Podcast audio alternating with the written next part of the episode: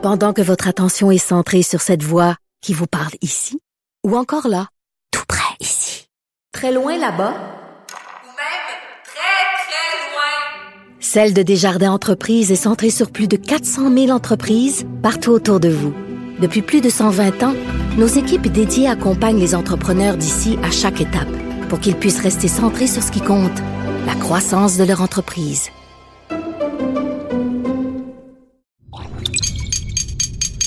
Cube Radio. Deux,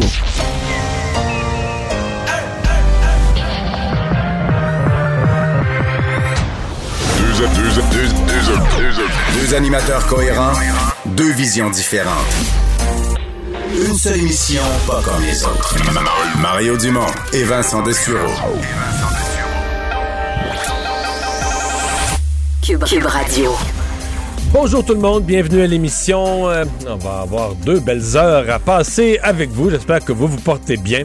On va vous raconter cette journée en actualité. Évidemment, euh, il sera pas mal question du point de presse de M. Legault, qui n'était pas un point de presse de grandes annonces, mais Vincent, il s'est dit quand même beaucoup de choses intéressantes pour notre printemps. Euh, Quelques-unes sont d'application immédiate, entre autres pour Montréal et Laval. Oui, il faut dire peut-être euh, au-delà des grandes annonces, c'était quand même une conférence de presse un peu changement de ton parce qu'on vient quand même de confirmer que euh, les chiffres baissent là, et on a un bon bilan aujourd'hui, évidemment avec une grande prudence, mais on sentait M. Legault beaucoup plus optimiste, ce qui amène d'ailleurs à annoncer que pour Montréal et Laval, à partir de lundi prochain, le couvre-feu est repoussé à 21h30. Je pense que pour- il revient à 21h30. oui, exact, il revient, mais euh, je pense que pour il les Montréalais, il a carrément avoué que c'est- une crainte qui ne s'est pas matérialisée. Mais certains diront c'est peut-être justement parce qu'on a fait euh, peut-être un excès de prudence, mais qui a amené euh, les chiffres à ça, euh, moins de 200 aujourd'hui à Montréal. 195 cas, c'est très bon. Par contre, dans plusieurs autres régions, à part euh, bon pour en fait capitale nationale, je te dire Appalaches pour une partie, on pourra retourner les enfants du primaire en présentiel en partie, mais ça s'applique pas partout. Je vais vous donner les détails tantôt. Évidemment, ce premier décès relié à AstraZeneca. Et on va rejoindre Paul Larocque tout de suite.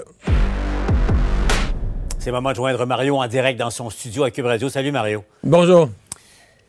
On a beau dire, tu sais, la loi de la statistique, à peu près euh, une chance sur 100 000 d'avoir une complication grave euh, suite à l'administration d'un vaccin, celui d'AstraZeneca en, en l'occurrence. Mais je dans, les souliers des membres de la famille de cette dame de 54 ans euh, qui, est, morte au Québec ici après avoir reçu, enfin, de thrombose consécutive euh, à, à l'AstraZeneca. Euh, Mario, c'est évidemment d'une tristesse euh, inouïe. C'est pas, c'est pas, on a beau se dire au niveau de la statistique, mais là, ça, vient de nous frapper en plein front. C'est évident. C'est évident. D'ailleurs, je me souviens d'avoir dit cette phrase-là en parlant justement des, risques. C'est euh, un risque d'un sur 250 000 ou d'un sur 100 000. En mathématiques, c'est un risque qu'on appelle euh, infinitésimal. Mais si c'est toi le 1, ça devient un risque gigantesque. C'est évident. C'est euh, euh, une tragédie.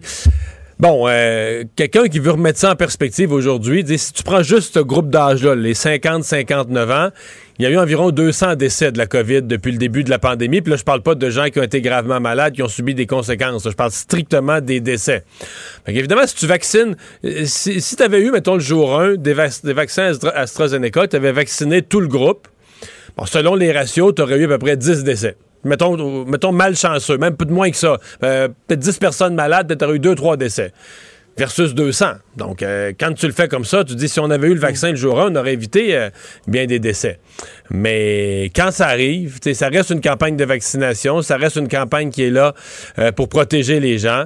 Et euh, bon, ce vaccin AstraZeneca, évidemment, porte un risque. On n'a pas voulu gaspiller les vaccins. Euh, on est à court de vaccins. Probablement que si on avait eu, si on avait une usine de Pfizer à Longueuil, probablement qu'au Québec, on n'aurait pas, on n'aurait pas utilisé d'autres vaccins. Mais on faisait quand même la balance des inconvénients qu'on protège plus de gens. Sauf que pour la famille, j'imagine pour la famille de cette dame-là, tu sais, qui, qui, qui a notre âge, c'est, toute une claque, là. C'est toute une. difficile, disons, de, de se réconcilier avec les, les statistiques et avec l'intérêt de la collectivité. C'est clair, clair, clair. On verra l'im- l'impact de ça. Et C'est important, j'en discutais avec euh, Diane Lamar il y a un instant, d'être attentif là, pour ceux et celles qui ont reçu l'AstraZeneca, être attentif, euh, entre autres choses, à les, les premiers signes en cas de thrombose euh, à surveiller. Oui, parce que les, fond, quatre, c'est- les quatre premiers cas au Canada de personnes qui avaient été vaccinées AstraZeneca, qui avaient eu des thromboses, on semblait quand même satisfait au niveau hospitalier. On les avait traités une journée ou deux, retournés chez eux, se portaient ça, bien, ouais. exactement, Ouais. se portaient bien. Et là, cette dame n'est pas passée à travers. Mais encore faut-il se présenter aux urgences à, à- suffisamment tôt là, dans, dans le processus. Donc, euh, je le répète, là, ce que Diane disait, maux de tête euh, euh, violents, là, vraiment, qui, qui sortent de, de- de l'ordinaire et qui, qui durent euh, longtemps, des, des douleurs articulaires, ou si c'est une faiblite aux jambes, si un, un membre enfle ou euh, devient chaud ou froid, entre autres. En tout cas, euh, allez voir sur Et, et mon centre de vaccination, ils incitaient mot de tête et vision embrouillée. C'était un autre signe, là, la vision ouais. embrouillée qui devient euh, embrouillée, c'est un autre signe aussi qui, qui est avant-coureur. Difficultés respiratoires également, mais de toute façon, à- allez sur euh, tvanouvelle.ca pour euh, euh, davantage euh, d'informations. Bon, euh, nos sympathies à, la famille de cette, de cette dame. Euh, Mario, euh, bon, euh, quelques assouplissements annoncés aujourd'hui, pas beaucoup, mais le couvre-feu à Montréal qui et à Laval qui revient à 21h30, euh, réouverture lundi des, des écoles primaires quoi, à Québec et sur la rive sud de Québec, ça ne touche pas la Beauce euh, ni euh, l'Outaouais. Euh, on sent que le, le syndrome... de l'Ontario, le syndrome ontarien euh, euh, guide euh, le gouvernement Legault à faire preuve de beaucoup, beaucoup de prudence en ce moment. Ouais. Mais je te dirais, Paul, c'est quasiment un syndrome mondial. Les gouvernements, tu sais, chat échaudé craint l'eau froide. je peux te dire que les, gouvernements sont échaudés par les vagues, puis la deuxième vague qui s'est transformée en troisième, puis tout ça.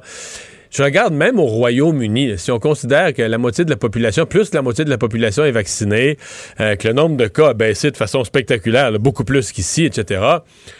Euh, tu sais, ça déconfine euh, avec énormément de prudence. Restaurants et pubs ont rouvert à l'extérieur seulement, personne en dedans, juste les terrasses. Je pense que. Puis, puis- puis je dois dire que moi-même, je regarde mon état d'esprit. Moi, j'étais euh, assez agressif. Là, à dire, écoute, là, fermer des restaurants, fermer des commerces, c'est quelque chose quand même. Tu peux pas faire ça pour Ouais, le fun. Quand t'as, moins de cas, faut que tu rouvres. Puis là, j'avoue que je suis un petit peu refroidi dans le sens que tu dis, là, tu sais, je vais pas mettre trois fois mes doigts dans la même peinture de porte quand je sais que ça va coincer, là. Tu sais, à un moment donné, tu dis, OK, on, on s'est fait prendre, on, on a voulu bien faire, on le sait que les gens veulent vivre, tout ça. Puis même, même chez nous, là, je regarde même dans ma région, chez nous, au Bas-Saint-Laurent, euh, les gens, selon ce que me disait ce matin le directeur de la santé publique, bon, il y a eu de grosses éclosions en mars, euh, ça a rebaissé. Dès que ça a rebaissé, il semble qu'il y a deux fins de semaine, là, les gens ont fait moins attention, il y a eu des rassemblements familiaux, amis, etc. Et oups, tout à coup, une recrudescence du nombre de cas quand même très importante qui risque peut-être de les amener à d'autres mesures. C'est super fragile. Les variants sont très, très, très contagieux. Alors, mon impression, c'est que, pas pour nous faire souffrir pour le fun, mais pour plus se faire prendre dans le même piège deux fois, les gouvernements vont, euh, vont y aller avec euh, parcimonie. Puis je pense plus qu'on veut. Je pense plus qu'on veut revenir en arrière. là. Je pense que quand on veut rouvrir, on veut rouvrir euh, pour de bon, donner un feu vert à des commerces, à des établissements. On veut le faire pour de bon. D'autant plus que la progression de la vaccination est quand même très encourageante. Euh, Paul, euh, parenthèse là-dessus, je me souviens de t'avoir dit quand Christian Dubé a dit c'est fin mai qu'on va ouvrir la vaccination à tout le monde. Je t'avais dit ah avant ça plus mi-mai. C'est quoi? Ça va être avant ça. Je m'étais trompé. Ça va être en... D'après moi, euh, d'après moi, on est plus proche qu'on pense. Je serais pas surpris que dès les premiers jours de mai, euh, t'as entendu le discours aujourd'hui, on laisse une chance aux personnes handicapées, malades. Il y a quelques groupes, mais qui ne, présentement, les groupes, les personnes handicapées, les personnes malades, malades etc., là, des malades chroniques, même les femmes enceintes à partir de demain, mais ça ne semble pas même remplir toutes les cases parce que euh, mettons à Montréal, c'est des gros centres de vaccination, le stade olympique, le palais des congrès. Il y, a, plusieurs lignes de vaccination, du personnel efficace, de plus en plus entraîné. Tu la machine à roule, elle peut prendre des gens, il reste des rendez-vous disponibles. Paul, moi, je serais pas étonné qu'en fin de semaine, tu vois, le 1er 2 mai, je serais pas étonné qu'on commence euh, dès le début mai. Peut-être pas dans, tout le Québec, peut-être des régions du Québec, mais pour Montréal, euh, je serais pas étonné qu'on ouvre au grand public. Donc, euh, la campagne de vaccination, elle, roule bien. Pour l'instant, elle roule bien. Puis ça, aussi, c'est l'autre bout qui est encourageant. Et la bonne nouvelle, c'est que c'est confirmé. On va recevoir euh, l'équivalent, j'ai fait le petit calcul ce matin, là, 460 000 doses du vaccin Pfizer par semaine, juste Cette semaine, par semaine à compter de, de, de- de début mai. Ça, ça aussi, ça, euh, ça va accélérer euh, évidemment la vaccination au Québec. Bon, Mario, je te laisse retourner à, à ton émission, puis on te retrouve bien sûr au TVA Nouvelles. Au revoir. Mario. Alors Vincent, mais faisons le bilan des cas. On l'a mentionné vite tout à l'heure. Pour Montréal, ça faisait longtemps qu'on n'avait pas vu ça, moins de 200 cas. Deuxième journée de suite en bas de 1000, en bas de même de 900. Oui, absolument. C'est pour Montréal, 195 nouveaux cas. Et euh, on, tu le disais, François Legault euh, s'attendait il n'y a pas si longtemps à ce qu'il y ait eu une, une explosion de cas. Ben, la santé publique à Montréal aussi. Euh, Mais toi, dans sa peau, tu, regardes disait- partout autour, tu regardes Toronto. tu- tu- ça, paraissait presque inévitable. Ouais. Euh, alors là, je pense que des- évidemment les mesures ont fonctionné, mais il y a eu quand même un respect des mesures par les Montréalais. Je pense qu'il faut le dire, euh, les, les Lavallois aussi, euh, et en général la population du Québec. Je pense que là-dessus, on mérite peut-être de se donner une petite tape dans le dos. C'est d'ailleurs ce que, euh, un peu ce que fait François Legault aujourd'hui. Le gros chiffre là, total, 899 nouveaux cas. Par rapport à la semaine dernière, à la même date, c'est quand même plusieurs centaines de cas de moins. On est à 1136, 14 décès, 3 personnes de plus hospitalisées, 3 personnes de plus aux soins intensifs. Par région, là vraiment où ça va moins bien, où c'est à surveiller, c'est le Bas-Saint-Laurent. Euh, on le surveille de près. Et la Côte-Nord, l'autre côté du fleuve en face, là aussi, qui avait. Parce que la Côte-Nord, les chiffres sont petits, mais c'est pas une région qui est pas très populeuse. Là.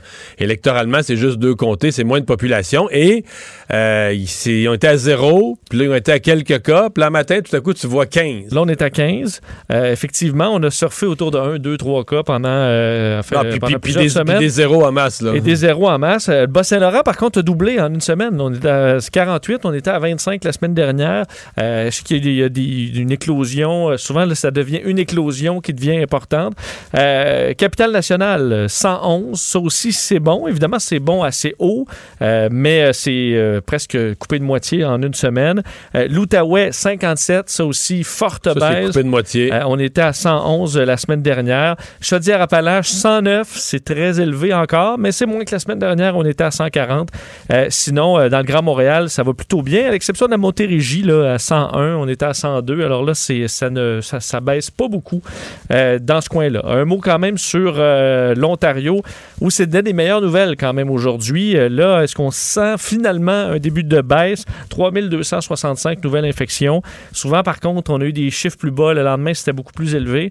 On verra si ça tient, mais c'était quand même encourageant, surtout qu'on a eu pour la première fois depuis le 7 avril dernier une baisse des patients aux soins intensifs. Alors ça, ça fait une baisse de 2. Là. On est à 875, c'est très élevé, mais quand même, euh, 65 personnes de plus là, hospitalisées en général. Alors c'est quand même 2336 patients euh, présentement qui sont alités en euh, Ontario. Alors la situation qui est toujours euh, difficile. Et on parlera quand même des maritimes. Un mot sur euh, la Nouvelle-Écosse où on... euh, c'est le bon, grand Halifax. hein. C'est vraiment euh, en ville, à Halifax, où c'est euh, c'est difficile. Oui, et pour quand même, là, on rajoutait euh, presque 100 nouveaux cas et euh, ça paraît pas beaucoup pour eux, là, mais en Nouvelle-Écosse, dans la dernière semaine, ils ont eu 15% des cas détectés depuis le début de l'année.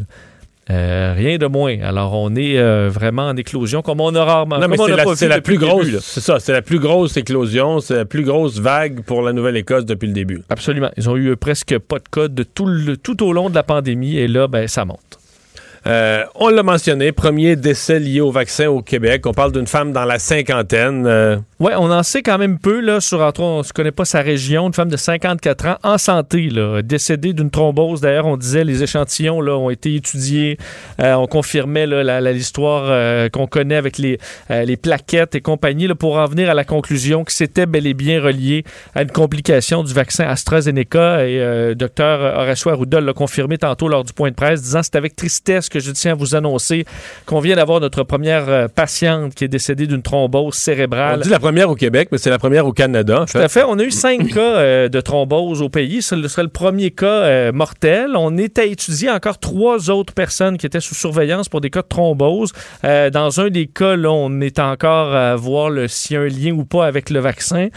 Mais c'est une, c'est une première. On rappelait là, dans le point de presse que c'est à peu près 1 sur 100 000 les complications sérieuses. Évidemment, on souhaite que maintenant, même avec une complication, on soit capable de le traiter assez rapidement. Ce qui pour avait été le cas des quatre premiers au Canada. Tout à fait, mais malheureusement pas dans ce cas-là. Pourquoi on n'a pas de C'est ça, c'est qu'on n'a pas le pourquoi. Est-ce que la dame a enduré ses symptômes, pas consulté assez vite? Est-ce qu'elle a juste une, une, une forme plus grave? Est-ce qu'elle avait d'autres est-ce qu'elle avait d'autres prédispositions ou un- Ça, on n'a pas ce, ce détail-là. Alors, quand même, un premier décès qui marque euh, évidemment les esprits, mais on rappelle, et on le disait au point de presse, c'est encore clair que le virus c'est encore clair que le virus rend malade et que les vaccins protègent, euh, mais que quelquefois, il y a des complications rares.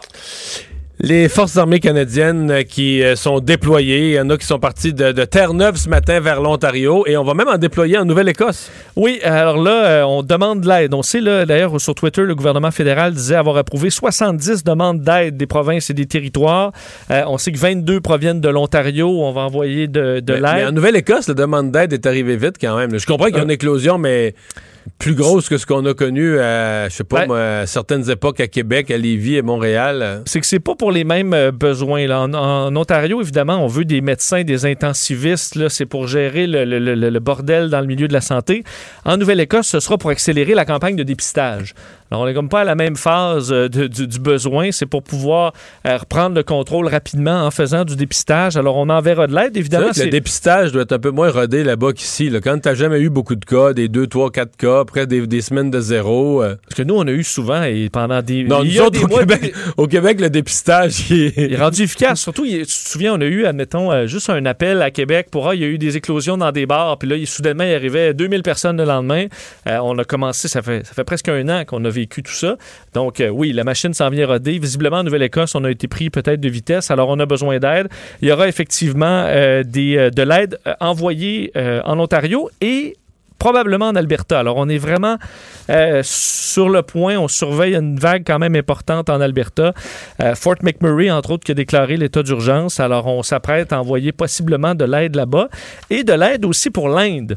Euh, Justin Trudeau a confirmé l'envoi de 10 millions de dollars en équipement d'urgence pour aider l'Inde qui traverse. Évidemment, je vous donnerai les chiffres tantôt, mais c'est assez épouvantable. Donc, on enverra des, bon, des masques, de l'équipement personnel, des services ambulanciers d'urgence. Alors, ce sera envoyé sous peu.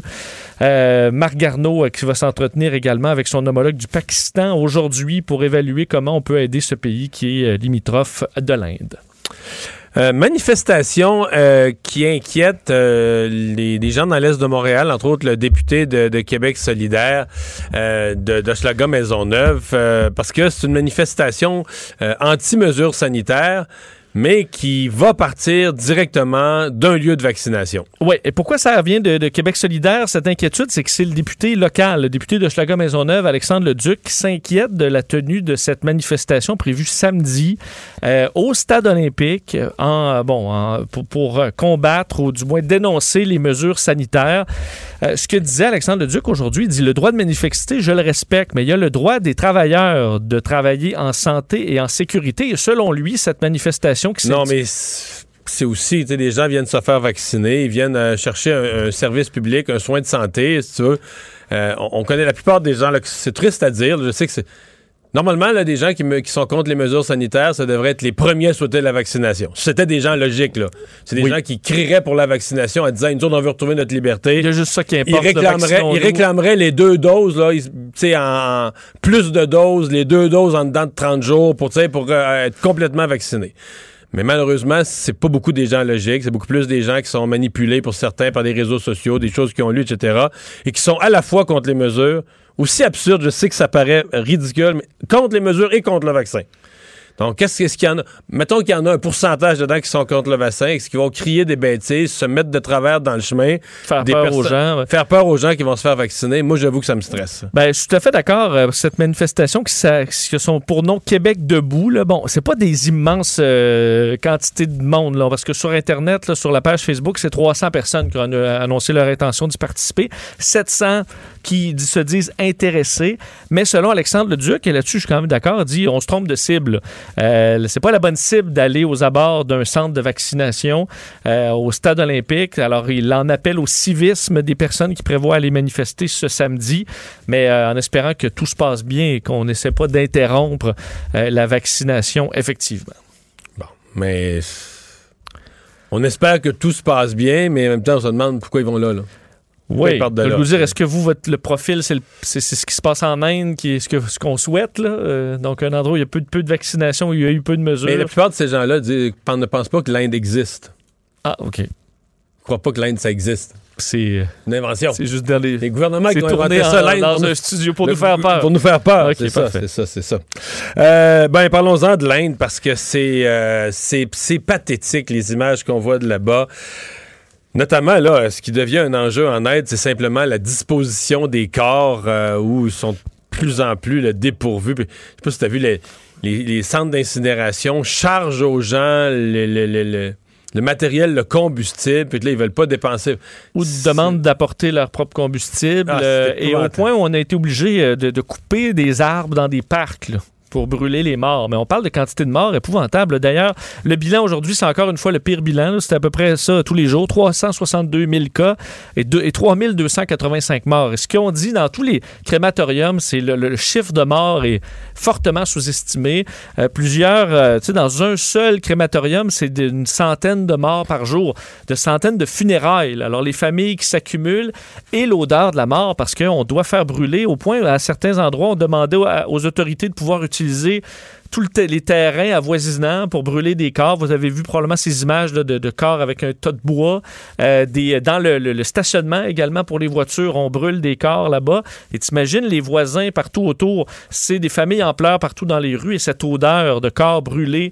euh, partout, on manque de bois, euh, donc de façon assez cruelle là-bas. Et ça, évidemment, manquer de bois, c'est quelque chose, mais manquer d'oxygène, Ça, ça, en est une autre. Et c'est vraiment la crise. On voit plusieurs familles qui font le tour des hôpitaux complètement désespérées, des files d'attente de plusieurs, enfin, de, toute la journée pour essayer d'avoir quelques doses de Remdesivir, euh, certains antiviraux pour essayer d'aider leurs leurs proches. Euh, de sorte que là, l'aide internationale commence à arriver.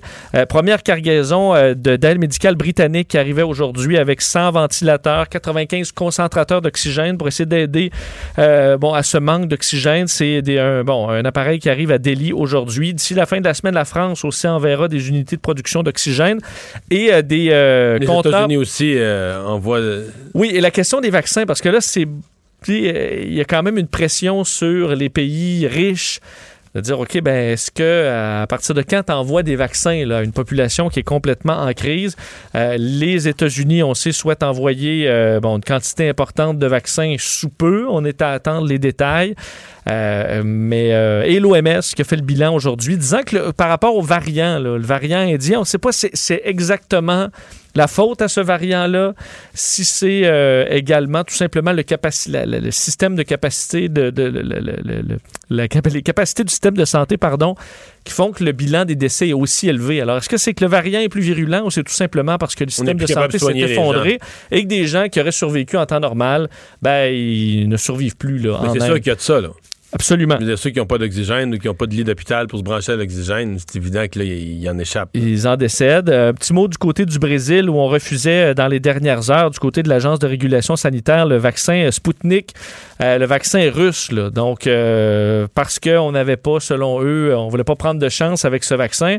On sait avec la quantité de décès qui s'accumulent au Brésil, mais ils en auraient peut-être eu bien besoin de plus de vaccins. On sait que ce vaccin russe n'a pas été approuvé euh, ni au Canada, ni aux États-Unis, ni à l'Union européenne. Mais euh, les Brésiliens aussi disent non pour l'instant à ce vaccin.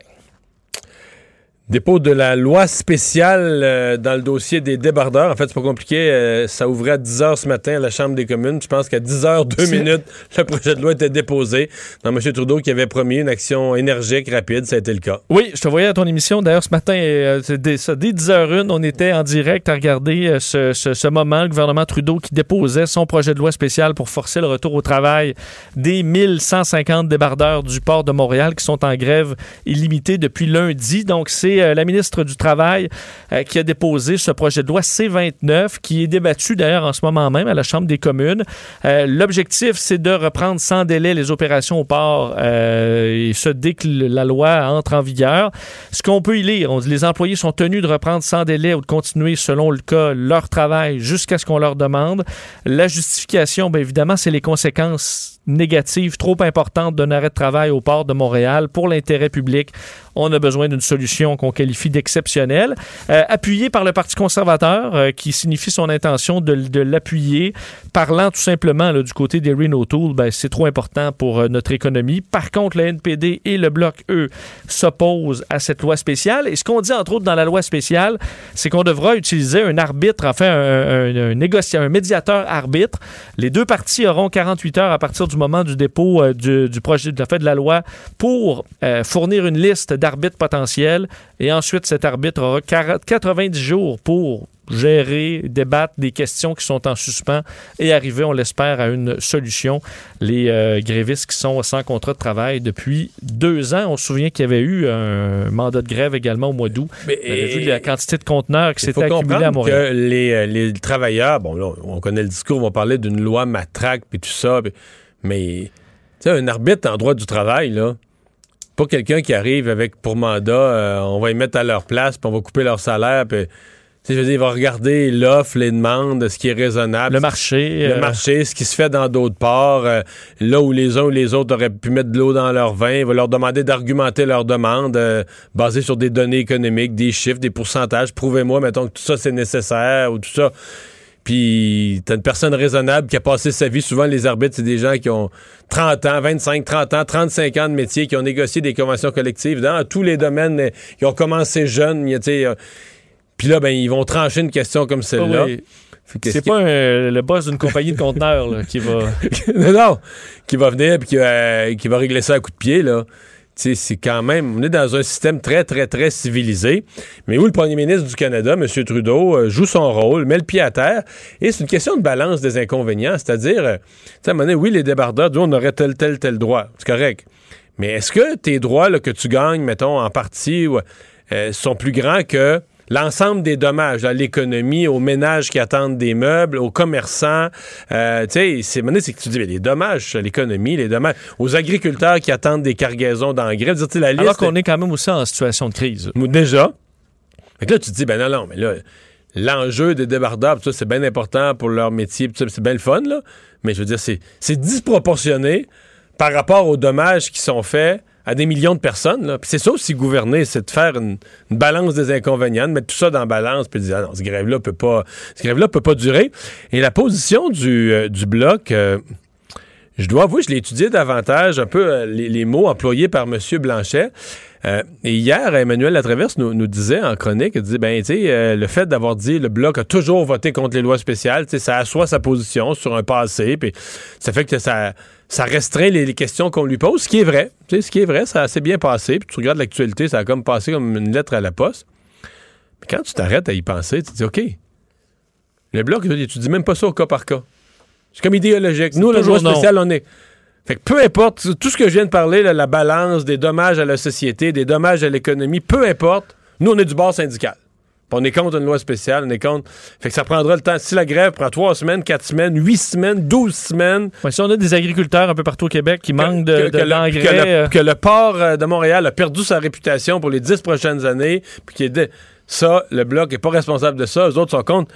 Tu dis, c'est une position vraiment idéologiquement, là. Tu dis, OK, ça, c'est le parti qui prétend défendre les intérêts du Québec. À la prochaine élection, il faudra quand même qu'ils nous précisent qu'ils défendent les intérêts du Québec lorsqu'ils ne contreviennent pas aux intérêts syndicaux.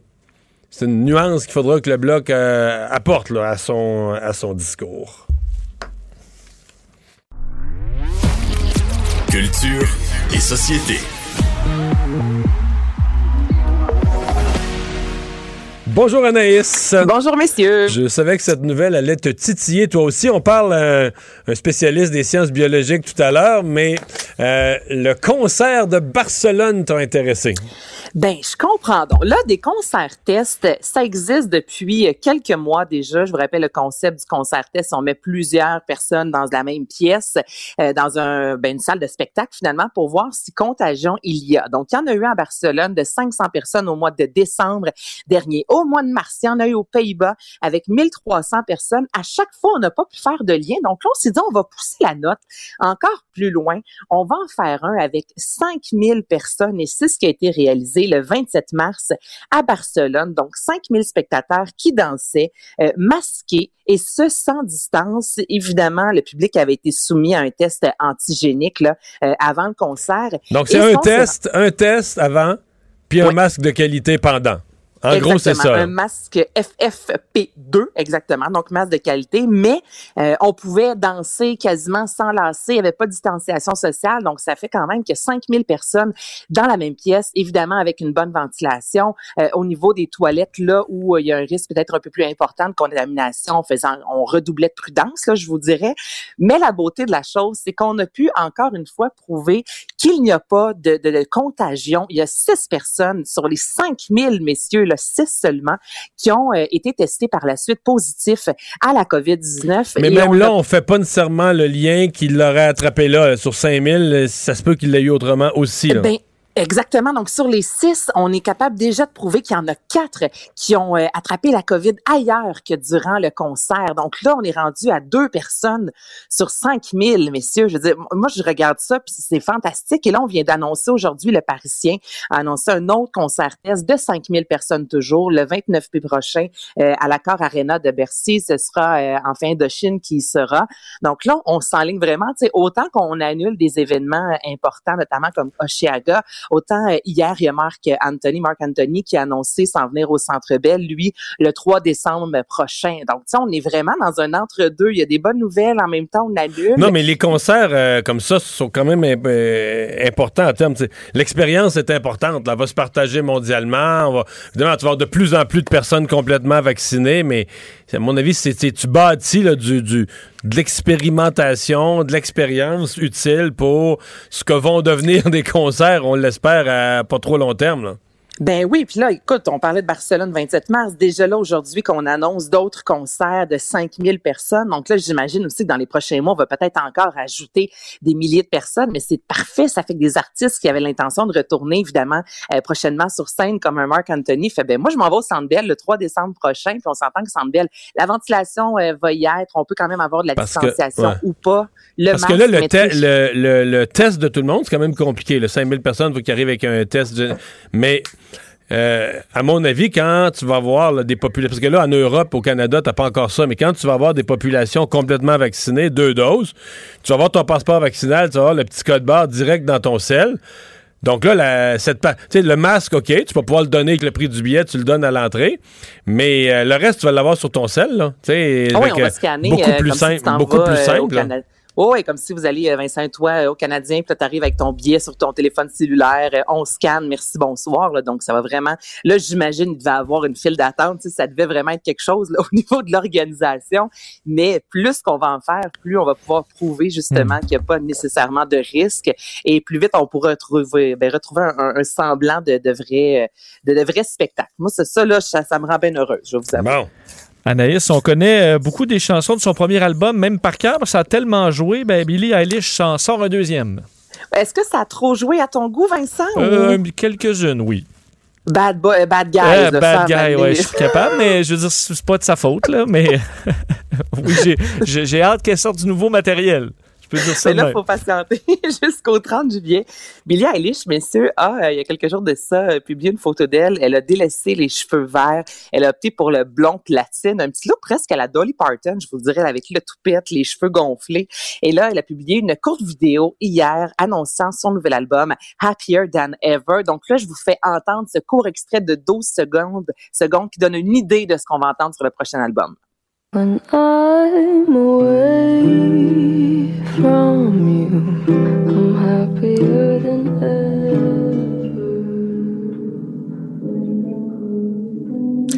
OK. Bon, je dirais pas que ce sera la chanson de l'été. C'est un autre euh, son, là. Mais ouais, c'est ça semble, c'est ça. euh, Des, euh, on recule dans le passé. Ben, ça, ça sonne un peu, je trouve aussi, on avec le nouvel album de Lana Del Rey, tu sais, c'est- très bon, mais c'est pas estival, mais pas du tout, tu sais, là, je me disais, bon, Non, cet album me semble le 30 juillet, moi, j'ai hâte de commencer à parler avec vous de euh, ce qui va devenir sans doute l'album ou la chanson de l'été. Avec ce qu'on vient d'entendre, je mettrai pas un 20$ piastres là-dessus, je vais vous avouer, Non. mais n'empêche que là, tout le monde, évidemment, est très heureux de savoir que Billie Eilish nous sortira officiellement un nouvel album. Tu sais, la barre est quand même très haute, là, son plus récent et son premier, en 2019, je vous rappelle qu'elle a quand même remporté 5 Grammy, dont meilleur nouvel artiste et album de l'année. Donc, va-t-elle réussir à nous séduire encore avec cet album-là qu'elle a enregistré à huis clos, comme le premier euh, chez elle durant la pandémie? C'est à suivre, mais on je parle en tout cas vi- visuellement, là, physiquement, c'est un changement drastique de style pour Billie Eilish. Et euh, cadeau de la fête des mères? Ben oui, euh, est-ce que vous célébrez ça, vous? Bon, c'est sûr, avec la COVID, c'est un peu plus difficile, mais euh, fête des mères, euh, Ben oui. En temps normal, oui. ça? oui. Mais oui. Ben oui. avec du homard ou euh, ça ressemble à quoi chez vous? Ouais, ça peut être ça. Mais Toi, en fait, Vincent? depuis quelques années, la fête des mères, c'est le soir du gala artiste, dans mon cas. C'est vrai? Hey, t'as tellement raison, vrai? Mario, tellement qu'avec quand je faisais Hollywood PQ, on parlait justement de la fête des mères parce que ça tombait la, la même soirée. Ça, c'est vrai. Donc cette année, ce sera pas le cas. Toi, Vincent, chez vous, il se passe quoi en général? Ben, des fois, il y a le brunch aussi qu'il faut pas, euh, qu'il faut pas négliger. Ne pas négliger les mimosas, c'est ça, je comprends. Non, c'est ça. Un brunch, c'est le fun aussi à la fête des mères. Mais sinon, absolument. Moi aussi, j'ai eu, c'est vrai, des, euh, des galas artistes aussi à la fête des mères. Mais ma mère était bien fière de me voir au gala artiste. Fait que ça faisait aussi euh, partie de la fête. Bon, ben là, cette année, vous pourrez, pour la fête des mères, célébrer ça avec euh, Mélissa Bédard, en fait, qui va offrir un concert virtuel. Elle fait partie vraiment des artistes qui, euh, depuis le début de la pandémie, a offert de nombreux concerts virtuels, notamment euh, durant la période des fêtes. Donc là, ce sera pour toi, maman, du 15 au 17 mai. On achète un billet sur Live dans ton salon. On peut avoir le concert pendant 48 heures, un peu comme Jean-Pierre Ferland aussi euh, l'avait fait il y a quelques... Je me rappelle pas de la célébration. Est-ce que vous vous en souvenez?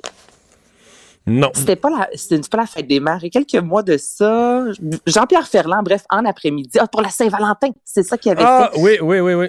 Oui, donc en après-midi, elle va faire un concert d'amour pour la Saint-Valentin. Donc là, c'est un peu la formule que Mélissa Bédard fera, euh, 60 minutes, euh, les plus belles chansons. Elle, qu'on voit vraiment partout, là, Mario et toi et moi, on a jasé hier de Sucré Salé. Elle y sera, elle fait partie de la série Chaos, m'entends-tu, euh, d'un documentaire sur la diversité. Donc, euh, 2021, euh, watch out Mélissa Bédard, je vous dirais. Elle est partout. Mais c'est très bien. On va regarder ça. Mais toi, la fête des mères, euh, ça va être ton cadeau cette année. Ah, moi, c'est du homard, hein? Pas d'homard, pas de fête des mères. Ah, ça, c'est ah, ok. au crabe des neiges là-dedans, là. Ça, c'est si bon. Parfait. Salut Anaïs, à demain. Pour une écoute en tout temps, ce commentaire d'Anaïs Gertin-Lacroix est maintenant disponible dans la section balado de l'application et du site cube.radio. Tout comme sa série balado, Culture d'ici, un magazine culturel qui aligne entrevues et nouvelles du monde des arts et spectacles. Cube Radio. Il explique et démystifie l'économie. Pierre-Olivier Zappa, à vos affaires. Bonjour Pierre-Olivier. Bonjour Mario. Alors, euh, on parle d'inflation un peu cette année, euh, mais dans le cas du prix des aliments, c'est pas exactement nouveau là, comme phénomène. Non, mais j'entendais Anaïs parler de son crabe pour la fête des mères. Oui. Elle, va, paye cher le crabe cette année. Le prix a doublé. Et pas en doublé. fait, Pas doublé, non. Ah, il a doublé, Mario. je suis un des Moi, plus je gros acheteurs de, de, Ah de ouais, crabe de la région. Ouais. Payé cher. Moi, je viens du pays du crabe, mais il est cher. Mais il a doublé. Il a doublé. Ben, en tout cas, moi, en fin de semaine, à l'épicerie, euh, deux pinces de deux mains de crabe euh, autour de, de 24 dollars, taille moyenne, très moyenne, là, même des petites mains. Alors moi, je trouve ça, euh, Ça, pas ça, loin c'est du pas cher. là. Mais j'ai hâte de voir si le homard va suivre la même tendance ou si là, on aura un petit break. Hey, J'ai posé la question, c'est c'est- c'est effectivement Ah oui? une bonne question, et les épiceries n'ont pas encore reçu les listes de prix. Pourtant, ça. ça, s'en vient là. Mais quelques homard, à mon avis, le prix est stabilisé. Le crabe, on va se dire la vérité, là. Moi, ça fait, ça fait, ça fait, ça fait 11 ans que je reste, que j'habite à Montréal. Plus que ça, Mhm. 12 ans. Quand j'arrivais à Montréal, moi, je- moi, je mangeais du crabe, là, tout le temps. C'est c'est ma folie du mois de- de- du mois d'avril. Personne connaissait ça, là. Parce que ça, c'était une époque où on pouvait amener des gens manger chez nous, là. Je sais pas si vous vous souvenez de ça. À cette On pouvait inviter- Toi, tu faisais un gros party de crabe. Dans- des parties, des de crabe ça tout ça. coûte, euh, Mais euh, Ça coûtait rien. Non, ben ça coûtait, ça coûtait, non, Ouais. ça coûtait beaucoup moins cher, c'est sûr. Mais ce que je veux dire, c'est que les gens connaissaient peu ça. Ouais. Alors, le crabe a vraiment fait sa place euh, cette année là, euh, pas loin de TVA à la mer. J'ai voulu acheter, aller acheter du crabe. Écoute, il y avait une file, euh, la première journée qu'eux en avaient reçu, il y avait une file jusque sur le boulevard René Lévesque, dehors, tout ça. Si le produit est vraiment plus connu, plus populaire, ben c'est meilleur, c'est meilleur que l'homard, c'est meilleur que tout. là. C'est le meilleur crabe au monde. C'est pas exagéré de dire ouais, ça. Le crabe de la zone- fruits de mer au monde. c'est ça. Le crabe de la zone 17 du Saint-Laurent, c'est un des meilleurs fruits de mer au monde. Fait que ça a fait son chemin au Québec, là.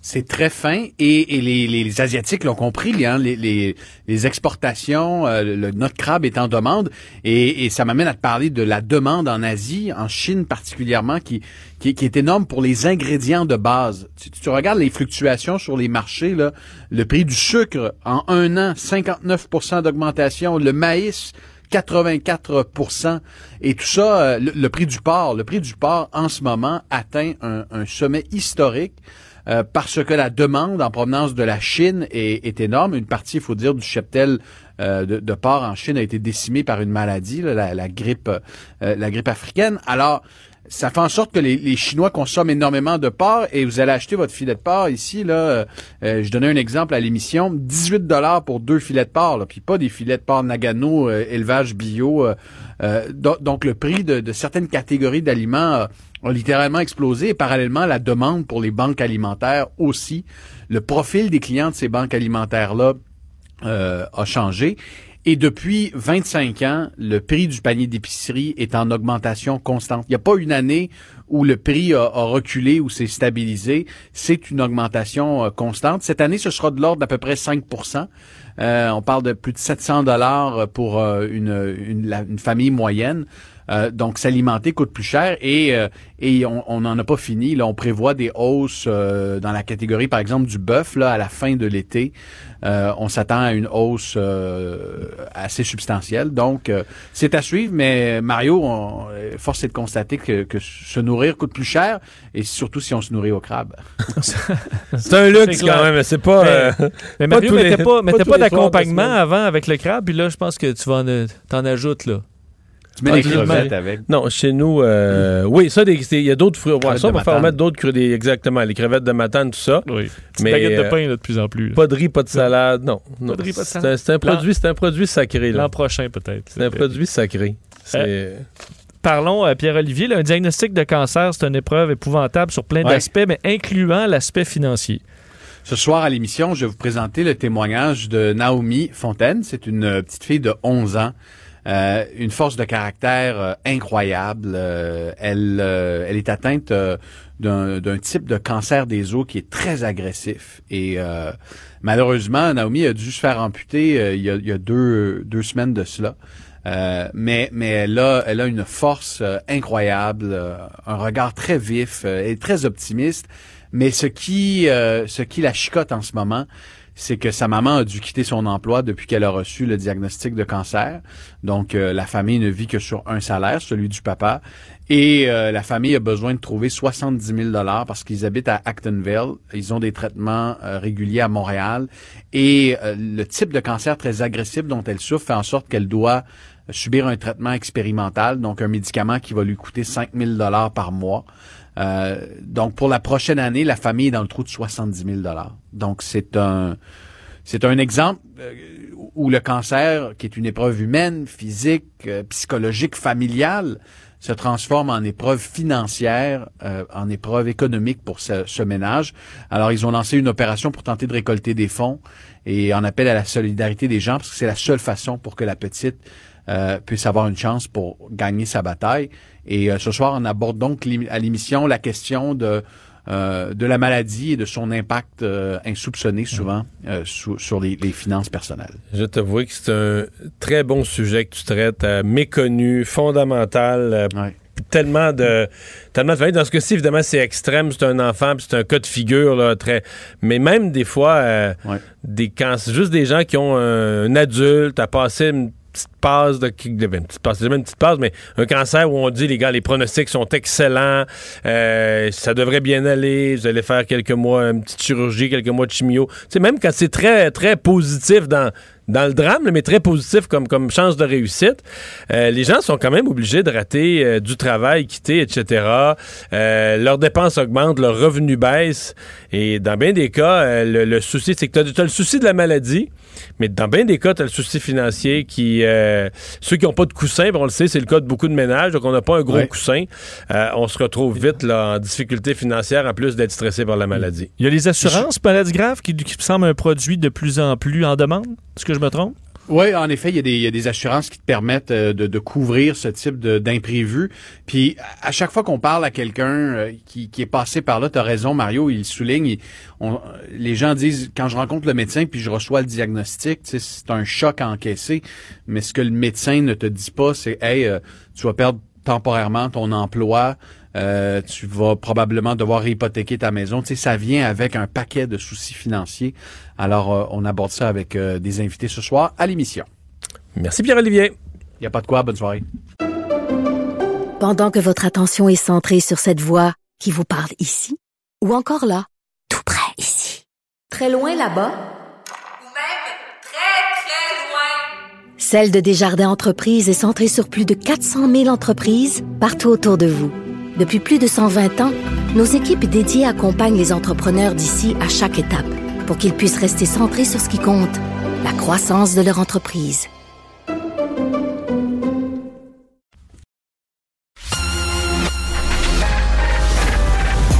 Mario Dumont et Vincent Dessureau. Des propos crédibles, avec des fois un brin de sarcasme. Ben, quand les nouvelles sont moins crédibles. Mario Dumont et Vincent Dessureau. Cube Radio.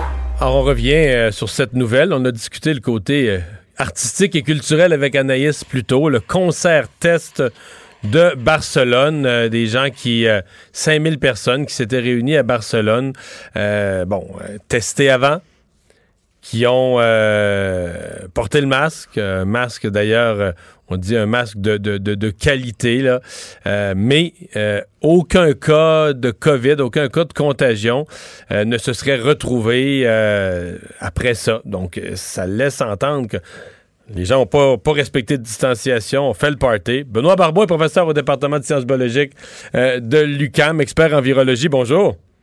Bonjour, M. Dumont. Quand vous lisez euh, les, les- les rapports de cette expérience-là, est-ce qu'il y a des éléments qui vous, qui vous frappent, qui vous étonnent, ou au contraire, vous trouvez ça, euh, que ça, ça de l'allure?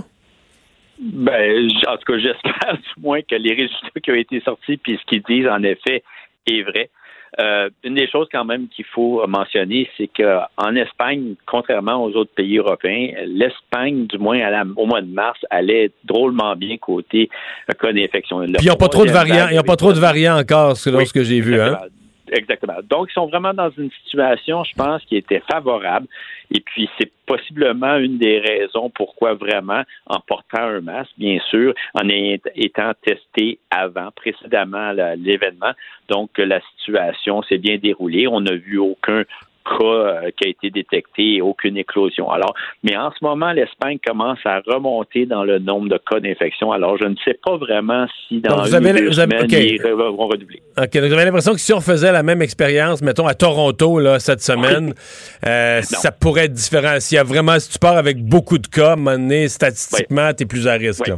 Exactement. Moi, personnellement, je ne participerais pas à cette activité parce que ça serait à très grand risque. Vous savez, vous pouvez faire les prendre des précautions, en effet, mais on n'est jamais euh, à un risque de 0 Alors, si vous êtes dans une, une, ville ou dans un- une, province, un pays où il y a extrêmement un haut taux de transmission et puis que vous avez des variants, vous pointez justement dans ce genre d'activité-là, même si on fait, prend les précautions, demeure un, représente un risque quand même très élevé. Prenons-les une par une, les précautions. D'abord, le masque là qu'on décrit comme un masque FFP2. euh, vous connaissez ce masque-là? Est-ce que c'est mieux qu'un masque de... Ça a l'air ça d'une qualité, une coche en haut du, du petit masque de procédure que bien des gens portent au Québec présentement. Là? Malheureusement, je ne connais pas tous les masques. Parce que c'est un masque plus gros en forme de cône. Là. C'est pas un, c'est Oui, pas un c'est ça, N95, là, mais c'est... Non, non, c'est ça. Mais selon moi, c'est sûrement meilleur que les masques chirurgicaux. Donc, j'imagine qu'en effet, bien que ça ne soit pas un masque N95, ça doit quand même avoir une capacité de rétention assez forte. Et puis, le fait qu'ils demandaient justement à ceux qui participaient à cet événement de le porter, en effet, euh, faisait en sorte que ce masque-là devait justement leur permettre aux, gens d'éviter d'être ben, du moins de propager un virus si le virus si vraiment sont infectés. si Alors, j'imagine qu'ils ont opté pour Ouais. une bonne qualité. Mais si tout le monde le porte bien, ça réduit pas le risque à zéro quand même. là. Ben, écoutez, c'est ça. Portez bien. À quel point, justement, que vous pouvez évaluer que la personne le porte bien? Est-ce que, à quel point vous pouvez évaluer dans une foule de 5000 personnes que tout le monde l'a pas enlevé de temps en temps ou a bougé un peu le masque, Donc, il y a quand même beaucoup de possibilités. Et ça demeure une, un- un- donc, un- une filtration. Donc, il y a un certain pourcentage des particules qui vont quand même se ressortir. Vous êtes maintenant, on sait que les aérosols sont très importants. C'est qu'avec 5000 personnes dans une, dans une un- un- pardon, dans une bâtisse où que ces aérosols-là circulent, on peut comprendre qu'il y aurait toujours un risque. Et je crois qu'il faut quand même aussi être conscient que, et je répète le fait que, vous savez, on est, on essaie de, de maximiser les mesures pour éviter qu'il y ait propagation, mais on ne peut pas empêcher qu'il y a des, des événements malheureux et de transmission qui arrivent. Le, le- le test, là, les gens qui sont testés avant, on l'a vu avec les avions. Bon, euh, tu peux tester, mais est-ce que tu peux tester, et mettons que tu fais le test vraiment, là, pas les trois derniers jours, mais que tu le fais immédiatement, est-ce qu'une personne pourrait être asymptomatique au test, puis quand même être contagieuse. Là? dire tu passes le test, mettons, le jour même ou la veille, tu es asymptomatique. Tu, tu, tu, sur le test, là, tu marques pas, mais que tu puisses quand même être contagieux. Est-ce que ça, c'est un risque? Ben c'est ben ça dépend combien de jours avant que le test a été fait, mais on peut être pré-symptomatique. Donc, en d'autres mots, asymptomatique, c'est lorsqu'une personne est infectée, euh, mais n'affiche aucune, aucun symptôme. Pré-symptomatique, ça veut dire qu'une personne euh, n'a pas de symptômes, elle est infectée, mais éventuellement, après quelques jours, va devenir symptomatique. Et puis, euh, lorsque vous allez en situation que vous pouvez devenir présymptomatique, euh, que vous êtes présymptomatique et vous, vous pouvez afficher des symptômes, bien, à ce moment-là, en effet, vous pouvez être contagieux et euh, dans un contexte comme celui-là, propre être un, un cas où que vous pourrez être euh, mené justement un nombre de, nouvelles infections. Alors, il y a toujours ce risque-là qui existe. Est-ce que dans un contexte de population euh, totalement vaccinée, là, complètement vaccinée, donc les deux doses plus deux semaines, est-ce que ça, ça pourrait remplacer le test dans votre esprit? Là, je suis dans un. Je, suis plus loin, là, on avance, euh, on imagine un concert plus tard, euh, on veut réunir des gens. Est-ce qu'on pourrait penser qu'une vaccination complète remplace le, le, le test négatif? Ben, c'est certain qu'en effet, si les gens sont vaccinés, encore là, je vous rappelle, on a vu les vaccins ne sont pas 100% efficaces.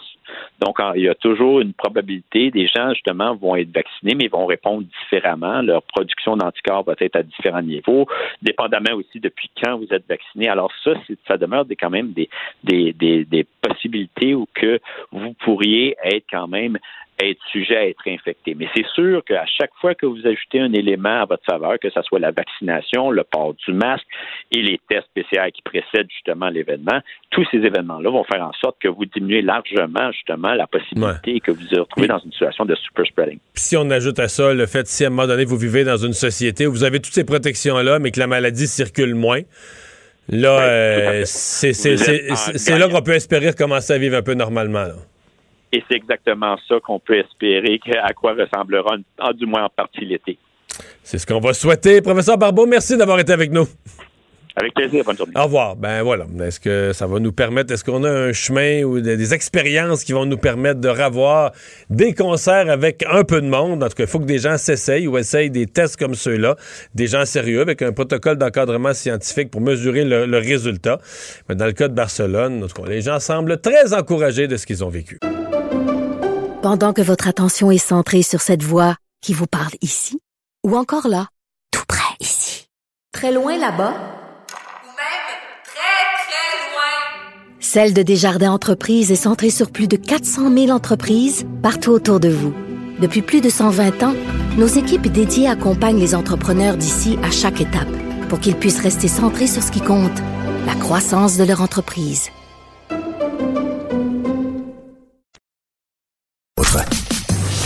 Mario Dumont et Vincent Dessureau.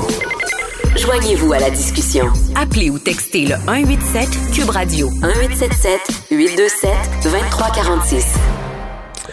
Alors Vincent, premier décès au Québec lié au vaccin AstraZeneca. Oui, rappelez cette nouvelle quand même euh, majeure aujourd'hui. Une femme de 54 ans en santé est décédée d'une thrombose à la suite de la vaccination euh, avec un vaccin AstraZeneca. Ça a été confirmé par euh, le docteur Horacio Arruda de la santé publique, euh, disant que euh, ben, c'était avec tristesse qu'il annonçait cette nouvelle. On sait toutefois que ce sont de très rares effets secondaires graves.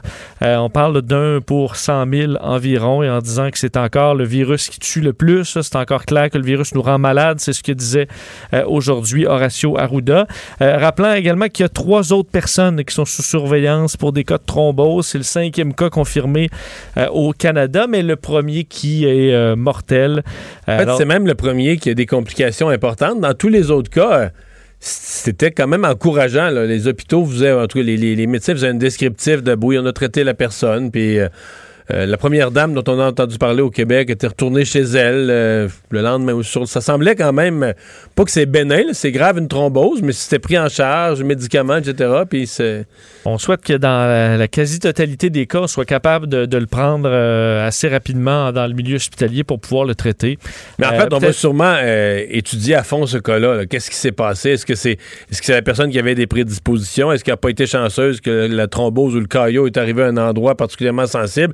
Est-ce qu'elle a trop attendu pour consulter? Est-ce qu'il y a des symptômes qu'elle a eu, puis on n'a pas assez bien averti les gens. Si vous avez ces symptômes-là, présentez-vous rapidement On l'a mal détecté dans le milieu hospitalier aussi. etc. Donc, euh, Euh, on verra. Ça, a som- ça assombrissait un peu le, le- le point de presse aujourd'hui, qui se voulait un peu plus positif quand même de François Legault. D'ailleurs, on commençait à parler de l'été aussi. hein. On n'en a pas parlé en début d'émission, mais euh, le plan là, pour un déconfinement estival, on est à travailler là-dessus de façon intensive au gouvernement et on, on s'attend à ce qu'avec la vaccination, avec les cas qui sont en baisse et la chaleur qui arrive, qui semble avoir encore un effet sur le, sur le virus, il faudra voir avec les variants, mais on s'attend à ce que euh, puisse euh, déconfiner. Et, et, euh, M. Legault disait, on a vraiment un pas en avant par rapport à l'été dernier, au même moment, avec le, le vaccin.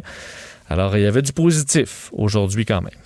Euh, commission parlementaire, là, étude des crédits du ministère des Transports qui donne au ministre des Transports l'occasion de répondre à l'opposition euh, sur les détails des problèmes du FA Gautier, du traversier de Matane. Oui, et on a quelques informations de dernière heure sur euh, bon, les raisons du, des, multiples problèmes du FA Gautier. Bien évidemment, il y a des vices de construction évidents, mais par rapport à l'huile, on sait qu'on avait encore de l'huile qui, qui s'écoulait du, des moteurs du FA Gautier. Mais selon ce qu'on vient d'apprendre par euh, le, en fait, directement le PDG euh, de la Société des traversiers du Québec, ce qu'on dit, c'est que en commission parlementaire, on explique que c'est une réaction chimique entre l'huile qui est recommandée par le fabricant et les joints d'étanchéité du navire. Alors, le traversier qui est victime d'une réaction chimique entre les joints d'étanchéité et l'huile, puis là, ça fait que euh, ça s'écoule. Mais là, euh, pas tout, j'ai dans ma tête juste un O-ring avec de l'huile, là, c'est pas supposé euh, faire la boucane. Alors, qu'est-ce qui, qui est le problème là? Euh, ben, il y en a clairement un, en tout cas, parce qu'on sait qu'il y a de l'huile qui s'écoule.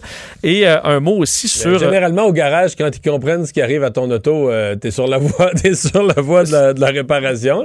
Ben, oui, on l'espère que cette fois, peut-être que en changeant tout simplement le type d'huile, on sera capable d'éviter tout ça. On le souhaite grandement parce que questionner à savoir est-ce que euh, on devrait se débarrasser du FA Gautier, est-ce qu'on devrait pas juste le vendre puis en acheter un autre? Euh, François Bonnardel n'est pas là du tout euh, présentement, le ministre euh, de- des disons, Transports. quand le Parti québécois avait soumis ça il y a quelques jours, là, quelques semaines, ça faisait vraiment proposition d'un parti qui est sûr de ne pas être au pouvoir. là. oui, parce que là, c'est sûr que. euh, Non, mais là, c'est des dizaines, des centaines de millions. Je Oui. Tu joues pas avec ça comme ça. Et- Ah, on en achète un autre! Et je pense que dans les. Mettons tu le vends à un autre pays, ils vont quand même googler là, le nom. là. Oui. Hein? Même si tu peux le, repeinturer là, puis l'appeler euh, un autre nom, ils vont aller quand même fouiller un petit peu dans son, euh, dans son passé. Ce que disait euh, François Bonnardel, dit tant et aussi longtemps qu'on n'aura pas tout fait pour régler le problème de ce navire, il n'est pas question de, le- de s'en débarrasser pour le moment.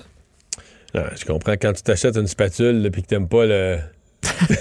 T'aimes pas le caoutchouc, Oui. t'en mets- t'en mets au poubelle pour Oui. m'en racheter un autre à 4 piastres. là, Mais mais- quand tu achètes un citron, là, ça m'est déjà quand même arrivé, là, un char, un citron, puis là, tu, quand tu as mis tellement d'argent dessus, écoute, là, on, j'ai Ouais, rendu là, j'ai plus le choix de le garder. Un point. J'ai plus le choix. C'est ça.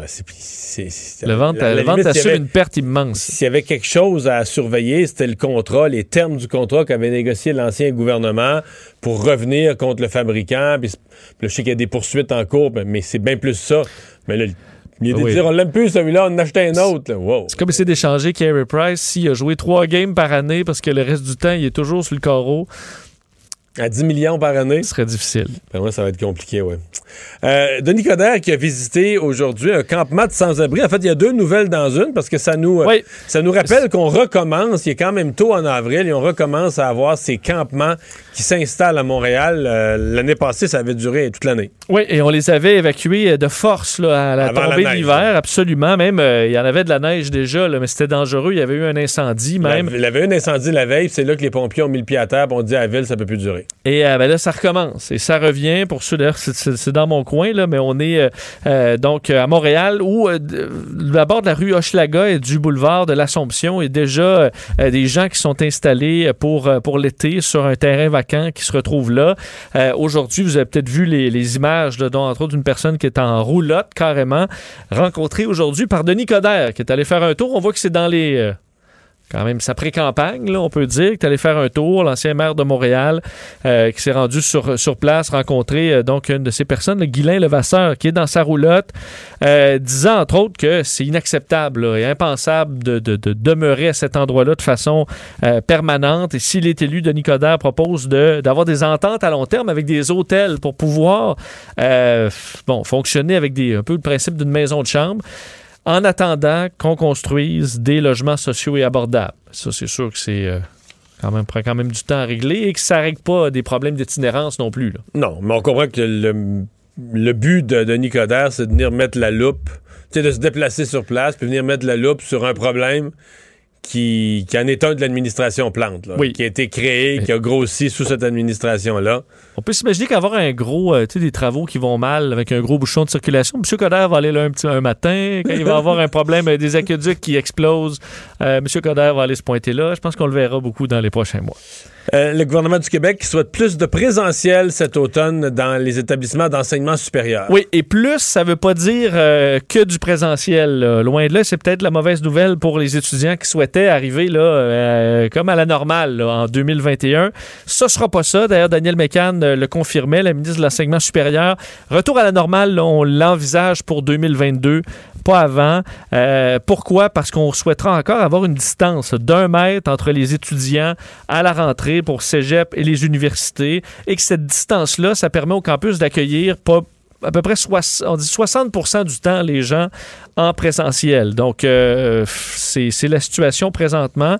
Euh, on, espère donc euh, que euh, le- il y ait le plus possible d'activités euh, bon, dans, les locaux. Et aujourd'hui, Daniel Mécan qui présentait son plan d'action en santé mentale. On sait que ça a été très difficile, la pandémie. On disait même que l'effet sur le moral, ceux qui l'avaient, qui avaient eu la plus, grande baisse là, par rapport à l'an dernier de leur bonheur en général, je vois une petite étude là-dessus, c'était les étudiants euh, temps plein au cégep et les universités. Donc, euh, plusieurs ont eu une dégradation de leur santé mentale. Alors, on annonce aujourd'hui un financement de 60 millions sur 5 ans. C'était annoncé donc dans le dernier budget, mais on l'explique. Les sommes investies qui jusqu'à maintenant avaient déjà donné des résultats. On dit euh, qu'on a réduit de 30 les listes d'attente pour les services d'aide dans les établissements. 125 professionnels en psychothérapie ont été embauchés et qu'on va poursuivre en ce sens pour essayer de faciliter euh, la rentrée. Alors, pour ce qui est du présentiel, s'il y en aura plus, mais ce ne sera pas que ça pour la rentrée. Euh, Il y a la question des masques euh, euh, aux États-Unis, surtout la question du port du masque à l'extérieur. Ça avait déjà sorti il y a quelques jours que le masque allait devenir moins nécessaire à l'extérieur pour les personnes complètement vaccinées, mais là, recommandation officielle sur papier avec tableau, etc., en bonne et due forme. Oui, tableau d'ailleurs très clair euh, du, de la CDC, le Centre de prévention et de lutte contre les maladies aux États-Unis, qui dévoile donc euh, de nouveaux détails sur le port du masque en extérieur aux États-Unis. On pourra donc le, le retirer, euh, sauf dans des foules avec certains critères. Donc, on parle euh, de gens qui ont été vaccinés, et là, vaccinés deux doses. Alors, pour nous, euh, quand même un, un certain délai. On dit qu'on recommande toutefois le port du masque dans des endroits extérieurs très fréquentés, comme des stades pleins Des ou des concerts, des foules, parce que dans ce cas-là, il y aura beaucoup de personnes non vaccinées et potentiellement, on pourrait donc se retrouver avec bon, une multiplication des cas. On dit par ailleurs que désormais, les personnes non vaccinées peuvent se promener aussi, courir ou faire du vélo avec des membres de leur foyer ou participer à de petits rassemblements en extérieur avec des personnes vaccinées sans porter le masque, mais qu'ils doivent en revanche toujours se couvrir leur visage si des personnes non vaccinées sont présentes. Donc, s'il y a un groupe de cinq et que vous êtes la seule non vaccinée, vous avez le droit de, de retirer votre masque dans certaines circonstances. Mais là, dès qu'il y en a deux, euh, ou plus, ben là, on reporte le masque. Euh, une personne est considérée vaccinée aux États-Unis quand même après l'injection des deux doses pour les vaccins à deux doses. Alors, euh, Techniquement, ils disent deux doses, deux doses plus deux semaines. là. Deux semaines après la deuxième dose, c'est vraiment Donc, nous, complètement. ça va au début de non, l'automne. nous, c'est ça. C'est ça. Tu vas commencer. à- En fait, tu vas commencer à avoir des. Tu commences à avoir là des gens complètement vaccinés, mais ce sont les gens qui ont été vaccinés en décembre dans les CHSLD. Ouais. C'est pas des gens qui sortent beaucoup, qui vont dans des concerts ou qui. Mais penses-tu qu'on peut, qu'avec la, la science, qui se, au début, on est toujours au plus prudent, mais les taux quand même de protection après une dose sont quand même élevés. Ouais. Est-ce qu'il pourrait y avoir un changement de recommandation à dire, ben, Ou une, dose ben, dans... En fait, c'est quoi? Moi, je pense que ce qui est plus le phénomène, c'est qu'il va y avoir accélération de la deuxième dose. Parce que nous, là, là, on a donné à tout le monde une date pour sa deuxième dose. Puis on la donne quatre mois après ton vaccin, à peu près. Mais moi, maintenant, je te donne mon exemple. Moi, je pense que j'ai eu là, vers le 11, je pense que c'est le 11 août, peu importe. Là, la deuxième semaine d'août, j'ai eu ma, ma deuxième dose, parce que j'ai été vacciné à- en avril. Mais c'est quoi, peut-être qu'en juillet, là, il va y avoir des vaccins, de la place dans les centres, puis qu'on va dire, mais là, Gabin, là, si vous avez votre deuxième dose en nous, présent. Ah parce que là. encore à 100 000 vaccins par jour. euh, Puis que tout le monde a eu sa première dose. Puis on, c'est ça, on a une machine qui roule à fond de train, plein de centres de vaccination, des places disponibles, les frigidaires, les congélateurs sont pleins de vaccins. À mon avis, c'est pas impossible, c'est pas exclu qu'on puisse devancer certaines deuxièmes doses. Donc pour avoir des gens complètement Oui. vaccinés plus vite. Et ça va dépendre de combien on a de, de cas par jour. On, Aussi. si on se retrouve à 10 cas par jour, euh, 100 50 cas par jour et euh, moins un mort par semaine. euh, Alors, on verra, mais on voit quand même que les pays ont une forte vaccination. Ben, on, on se dirige tranquillement vers une vie de plus en plus normale. Est-ce que prendre une photo affecte nos souvenirs? Un mot euh, sur. euh, on dit souvent les, euh, les- arrêtez de prendre des photos avec votre téléphone, là, puis profitez un peu du moment. Il y avait certaines études, entre autres, qui disaient que quand vous filmez un concert là, par petit moment, c'est pas et que vous le partagez. euh, vous en, profitez quand même. Évidemment, pas filmer avec votre grosse tablette du, du début jusqu'à la fin, mais le partager, là, partager une vidéo avec des amis, ça te faisait quand même ressentir quelque chose d'excitant, qui n'était pas nécessairement nuisible. Euh, par contre, on a fait le test euh, dans une université américaine à New York euh, au niveau des photos et des, de l'art. Alors, on a envoyé 525 personnes regarder des œuvres d'art. Une moitié devait tout simplement les regarder, l'autre moitié les regarder et prendre une photo. Et après, on faisait un petit test de souvenirs sur euh, ces mêmes œuvres d'art. Et finalement, on se rend compte qu'il y a un effet négatif à prendre une photo sur la mémoire. De sorte que si on transpose ça dans la vie en général, sur les vacances, ben, prendre trop de photos, ça vous fait probablement oublier certains Les beaux événements, moments. les, des beaux moments, plutôt que, de regarder affaires- et prendre Ouais. le temps. Mais tu sais, des affaires, mettons, qui, qui, ont, qui sont temporelles. là. Je sais pas moi, un, un geyser ou quelque chose tu sais, qui va arriver une fois toutes les. C'est certain qu'il y a des gens, pour avoir regardé souvent des voyageurs, des gens qui en profitent zéro. Là. C'est-à-dire qu'au moment où l'affaire arrive, soit il y a un oiseau, c'est n'importe quoi, mais dis quelque chose qui est pas permanent, là, que tu peux pas, qui est pas Ah ouais. un, un rocher, c'est fixe. Tu peux le regarder puis le photographier. Une finale de feu d'artifice. Une finale. Mais t'as des gens qui la ratent complètement, qui ratent complètement l'événement, qui ratent complètement le moment. Parce que là, ils pitonnent, ils essaient, ils ajustent leur sel au moment où ça arrive, ils viennent tout énervés, un peu agressifs parce que ça. Puis là, finalement, c'est fini. Puis là, à la limite, à la dernière seconde, ils ont réussi à le poser un peu croche. Puis le souvenir du moment, ben, c'est que je bisounais. regardais à travers je bisounais à travers ma- je bisounais sur mon sel. Parce qu'on peut imaginer un lancement de fusée ou je sais pas une vedette qui passe à côté de toi, puis là tu veux juste filmer, puis finalement tu l'as pas vu de tes yeux là. C'est ça. Euh, ben ça prouve un peu ça. Alors là tu es dans un niveau où, où c'est visiblement clair que tu tu, t'as- tu- tu profites pas de ton moment, mais euh, sachez que s'arrêter et regarder comme il faut, ça vous amènera des souvenirs plus solides que de le prendre en photo. Tu l'aurais entendu. Le remède à la désinformation. Mario Dumont et Vincent Dessureau. Cube Radio. Il y a eu un débat hier euh, à la ben, au, cours des derniers jours, entre autres hier, à la Chambre des communes sur le projet de loi euh, C10, euh, projet de loi donc qui euh, vise bon à encadrer toute la question des réseaux sociaux, etc. Puis il y a un article en particulier qui est venu euh, sur euh, ce qu'on pourrait diffuser, par exemple sur YouTube, et qui a fait vraiment réagir en matière de d'obstacles à la liberté d'expression. Le député conservateur de Richmond-Tabasca, Alain Reyes, est avec nous. Bonjour. Bonjour. Résu- Résumez-moi un peu là, ce que vous craignez. Qu'est-ce qui vous euh, qu'est-ce qui vous inquiète dans cet article? Ben, premièrement, euh, le projet de loi dont on parle, c'est le projet de loi C10. C'est le projet de loi pour revoir toute la radio, la radiodiffusion dans notre système pour intégrer les nouveaux joueurs numériques comme Netflix, par exemple. Et euh, ça fait des mois que le ministre Stephen Guilbeault a déposé ça. Et pendant l'étude en comité ou comité du patrimoine auquel je participe, est arrivé un genre de coup de théâtre vendredi passé plusieurs personnes ont reproché au gouvernement de ne pas tenir compte de ce qu'on appelle les GAFA, les grands joueurs, parce qu'on sait que un des enjeux, c'est toute la redistribution de la publicité euh, face aux, aux radiodiffuseurs conventionnels que l'on connaît là, euh, à tous les jours. Et là, coup de théâtre, vendredi passé, le gouvernement abolit à même son projet de loi un article qui fait en sorte que là, tout d'un coup, tout ce qui est sur Internet va être légiféré par le CRTC.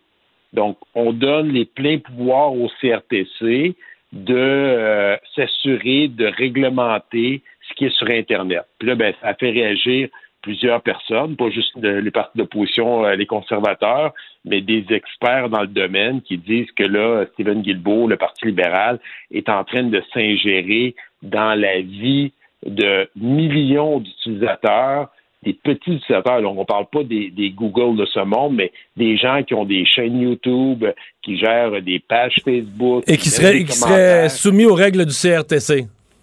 Ben, présentement, en abolissant ce qu'on appelle l'article 4.1, on vient de donner tout d'un coup, parce que euh, c'est un des reproches de ce projet de loi-là. Il y en a plusieurs autres qu'on pourrait parler, comme Radio-Canada, qui est, qui est aucunement mentionné à l'intérieur du projet de loi euh, au niveau de son mandat. Mais c'était une des choses qui était reprochée. Puis le ministre me dit, euh, Alain, comme député, tu disais qu'il fallait qu'on qu'on légifère les grands joueurs d'Internet. Oui, mais j'ai dit, si on fait ça, il faut qu'il y ait des clauses protéger les petits utilisateurs de tous les jours, les gens qui ont une petite chaîne YouTube, c'est pas leur travail principal, qui font ça comme sideline. On en a plein qui ont, des émissions qui montent eux-mêmes à l'intérieur euh, et qui ont un achalandage qui est intéressant ou qui peuvent parler avec des citoyens, avec des gens qui vont s'informer par rapport à ce qu'ils présentent, les influenceurs. Mais tous les amendements qu'on a tenté d'emmener justement minimalement pour encadrer ça, ben, ont été rejetés par le Parti libéral, appuyés par le NPD, puis de temps en temps par le Bloc québécois. Et, et nous, on dit ça n'a aucun bon sens. Puis là, je vais citer des gens, là, puis c'est important de le dire parce qu'aujourd'hui, le ministre Guilbeault, pendant la période de questions, a fait de la démagogie en disant non, on ne veut pas s'attaquer aux petits utilisateurs.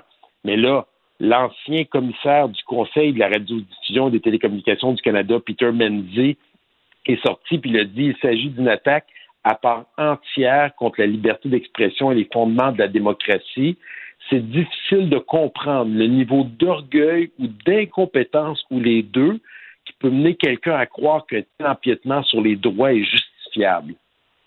Donc, c'est pas rien. Là. Donc, de quelle façon, si on essaie de donner un exemple, prenons quelqu'un qui a une petite chaîne YouTube, là, qui s'amuse, qui diffuse des vidéos. euh, Qu'est-ce qui pourrait, euh, qu'est-ce qui pourrait le contraindre? Qu'est-ce qui pourrait lui arriver? Ben, le gouvernement, le- on ne sait pas comment le CRTC va se comporter. C'est ça le défi qu'on a. Puis on sait déjà comment le CRTC, c'est difficile à cause de la paperasse. Puis on sait qu'il y a des joueurs, des radiodiffuseurs conventionnels qui, ont, qui, qui, se, qui, qui frappent un mur avec le CRTC dans bien des enjeux. Puis là, on est en train de dire au CRTC, ben, tu vas légiférer Internet. Tu vas légiférer les réseaux sociaux. Tu vas légiférer tout ce qu'il va avoir. Et nous, on dit, OK, pour les gros joueurs, on voit qu'il y a des pays qui se battent comme l'Australie, la France, des précurseurs. Mais si c'est le cas, il faut au moins mettre des critères pour protéger le petit YouTuber qui a sa chaîne YouTube puis qui fait ça pour le plaisir. Là, là on parle pas de, comme le ministre essaye de faire croire aux gens, qu'on veut euh, s'attaquer au discours haineux et tout ça. Ça, c'est un autre projet de loi qu'il veut déposer. Là. Et on n'est pas du tout là, là. Ça, déjà, les gens s'attendaient à le voir dans le C10, mais il a décidé de le mettre à part. Donc, il fait de la démagogie en essayant de faire croire que les conservateurs, on veut permettre qu'il y ait de la pornographie sur les réseaux sociaux, puis qu'il y ait des discours haineux. Ils disent non, non, on arrête là tout de suite. Là. Autres, ce qu'on dit, c'est que si vous voulez donner des pouvoirs accrus au CRTC pour gérer les réseaux sociaux, il faut qu'il y ait des clauses. Il faut qu'il y ait des Euh, amendements qui soient portés à ce projet de loi. Avez-vous l'impression que jusqu'à présent, ce- ce- ce- cette inquiétude-là là, en matière de liberté d'expression a été a intéressé plus le Canada anglais que le, que le Québec? C'est clair. Moi, je peux vous le dire, on a mis, j'ai mis un message sur Twitter suite à la décision du gouvernement libéral d'abolir l'article 4.1 de son propre projet de loi. Puis euh, ça a été la déferlante. Là. Les, commentateurs, les analystes, les experts anglophones aussi s'intéressent beaucoup à ça. Donc euh, ici au Québec, on sent pas. C'est la première entrevue que je fais là. Sur le sujet. Fait Mais on dirait que les gens travaille moins sensibilisés là, aux, euh, aux effets, euh, à l'impact, à la gravité de voir le, ce que pourrait avoir dans le concret l'arrivée du CRTC qui débarque avec ses grosses pattes dans tout ça. Là. Ben, vous pouvez voir un exemple très simple. On l'a vu il n'y a pas longtemps, ça peut être un petit mini-scandale. Quand Radio-Canada a décidé de mettre des balises pour l'émission La Petite Vie, euh, qui jugeait que c'était plus conforme. On appelle ça le cancel culture. là. C'est-à-dire que là, on est en train de. des experts sont en train de déterminer ce qui est bon de ce qui est pas bon. De ce qu'on a le droit de dire, ce qu'on n'a pas le droit de dire. Et, et là, on tombe sur une ligne qui est très mince. Et nous, on dit oui, il y a des choses qui ne peuvent pas. euh, on ne peut pas permettre à des protagonistes de dire des, des aberrations euh, qui pourraient euh, être tendancieux. Mais il, y a- il faut qu'on légifère, mais il faut qu'on mette des balises pour protéger la liberté d'expression ultimement. Puis je vais donner un dernier, si, euh, si vous me permettez. Michael Jace, qui est un professeur émérite du droit à l'Université d'Ottawa. Lui, il est là-dessus. là. il y a 80 000 followers sur Twitter qui le suivent, plus de 80 000. C'est un professeur qui est spécialisé là-dedans. Il a dit on est en face du gouvernement le plus anti-Internet de l'histoire du Canada. Là, je mettrai au défi Stephen Guilbeault de me dire que ce professeur-là n'est pas un expert dans le domaine. Je vous annonce qu'en fouillant, juste dans les deux dernières années, il y a eu plus de 200 000 de subventions gouvernementales pour ces recherches de différents ministères du Canada. Sur ces questions. Euh, je veux vous entendre. ouais. Qui touchent, euh, qui touchent ces enjeux-là. Je veux vous entendre un mot sur le sujet du jour. Un projet de loi déposé ce matin par le gouvernement euh, fédéral sur la- le retour au travail euh, au port de Montréal. On comprend que le Parti conservateur, moyennant des discussions à avoir lieu, mais veut, entend voter pour. Euh, Il y a le NPD et le Bloc québécois qui vont voter contre. Euh, comment vous expliquez votre position et celle des autres? Ben, la première des choses, si on est rendu là, c'est vraiment à cause d'un échec de Justin Trudeau parce qu'il y avait deux articles qui lui permettaient de forcer une négociation avec un médiateur qui nous, a, qui nous aurait empêché d'arriver là. Puis moi, je peux le dire, là, à tous les jours, depuis à peu près quatre à cinq mois, on a des appels de PME euh, qui nous disent euh, les difficultés qu'ils ont en plus avec la pandémie à avoir leur stock, les associations patronales qui nous appellent, les impacts sur les emplois que ça a. Euh, et c'est clair que là, ultimement, il faut qu'il y ait un retour au travail. On ne peut pas continuer. C'est des millions à tous les jours de stock qui n'arrivent pas. Puis les gens s'en rendent peut-être pas compte, mais moi, j'ai des amis là, qui ont annulé leur commande de- d'électroménager de, leur maison pour le mois de juillet. Ça fait un an qu'ils attendent parce que ça n'arrive pas. Les vélos qui ne rentrent pas pour les gens qui veulent s'acheter un vélo en ce moment parce qu'ils sont pris, c'est pas juste à cause de la pandémie des usines. Et là, j'entends le bloc. Le NPD, je suis même pas surpris là, qu'ils vont voter, euh, qu'ils vont voter contre. Mais le Bloc québécois, là, puis là, Yves-François Blanchet, j'aimerais ça l'avoir en avant de moi dans un débat, là, qui arrête pas de se péter les bretelles en disant qu'il est le défenseur des Québécois, puis qui défend l'Assemblée nationale, puis quand il y a un enjeu qui est demandé, ben, le gouvernement du Québec, là, il dit qu'il faut qu'on débloque ce dossier-là, puis ça va prendre un projet de loi, puis il demande au gouvernement fédéral d'agir. Et là, tout d'un coup, il sort ses grands sabots en disant que ça n'a pas de bon sens, puis bon, à un moment donné, il faut qu'on mette nos culottes, il faut qu'on assure que l'approvisionnement en matériel au port, qui est un port stratégique, euh, puisse fonctionner. Et euh, bon, il y a eu du temps pour discuter, ça fonctionne pas. Là, à un moment donné, il faut que ça l'arrête. Puis je comprends pas le bloc du tout, sincèrement. Je Comment- comment vous décririez la position du Bloc? Comment vous C'est- dé- C'est à mes yeux c'est une position qui est complètement irresponsable en ce moment. Au niveau de notre économie, des emplois, c'est pas vrai que François Blanchet a eu aucun appel de ces entrepreneurs, de ces PME dans ces parcs industriels qui lui ont dit ça n'a aucun bon sens. On se fait appeler par toutes les associations qui nous parlent des impacts, et des coûts supplémentaires qui vont revenir sur la facture du citoyen. Parce que là, les gens cherchent à déplacer leur convoi dans d'autres parts. Le risque que ça a, c'est que ces entreprises-là qui sont face à des situations comme ça, récurrentes, qui reviennent d'instabilité, décident de passer par d'autres endroits au lieu de passer par le Québec, passer par le nord des États-Unis, par exemple, pour avoir accès à d'autres ports pour faire venir leur matériel d'outre-mer. Ça, ça a des impacts à moyen long terme. Donc, on a un port stratégique économiquement, on doit le maintenir, il faut, mettre, prendre nos responsabilités. Puis, sincèrement, là-dessus, le Bloc québécois a fait preuve d'irresponsabilité en annonçant qu'elle allait voter contre ce projet de loi-là pour essayer de se faire du capital politique avec la gauche ou euh, avec euh, certaines instances syndicales. Alain Reyes, merci d'avoir été là. Fait Au revoir. plaisir. Bonne journée. On s'arrête. Pendant que votre attention est centrée sur cette voix qui vous parle ici, ou encore là, tout près ici, très loin là-bas, Ou même très, très loin. Celle de Desjardins Entreprises est centrée sur plus de 400 000 entreprises partout autour de vous.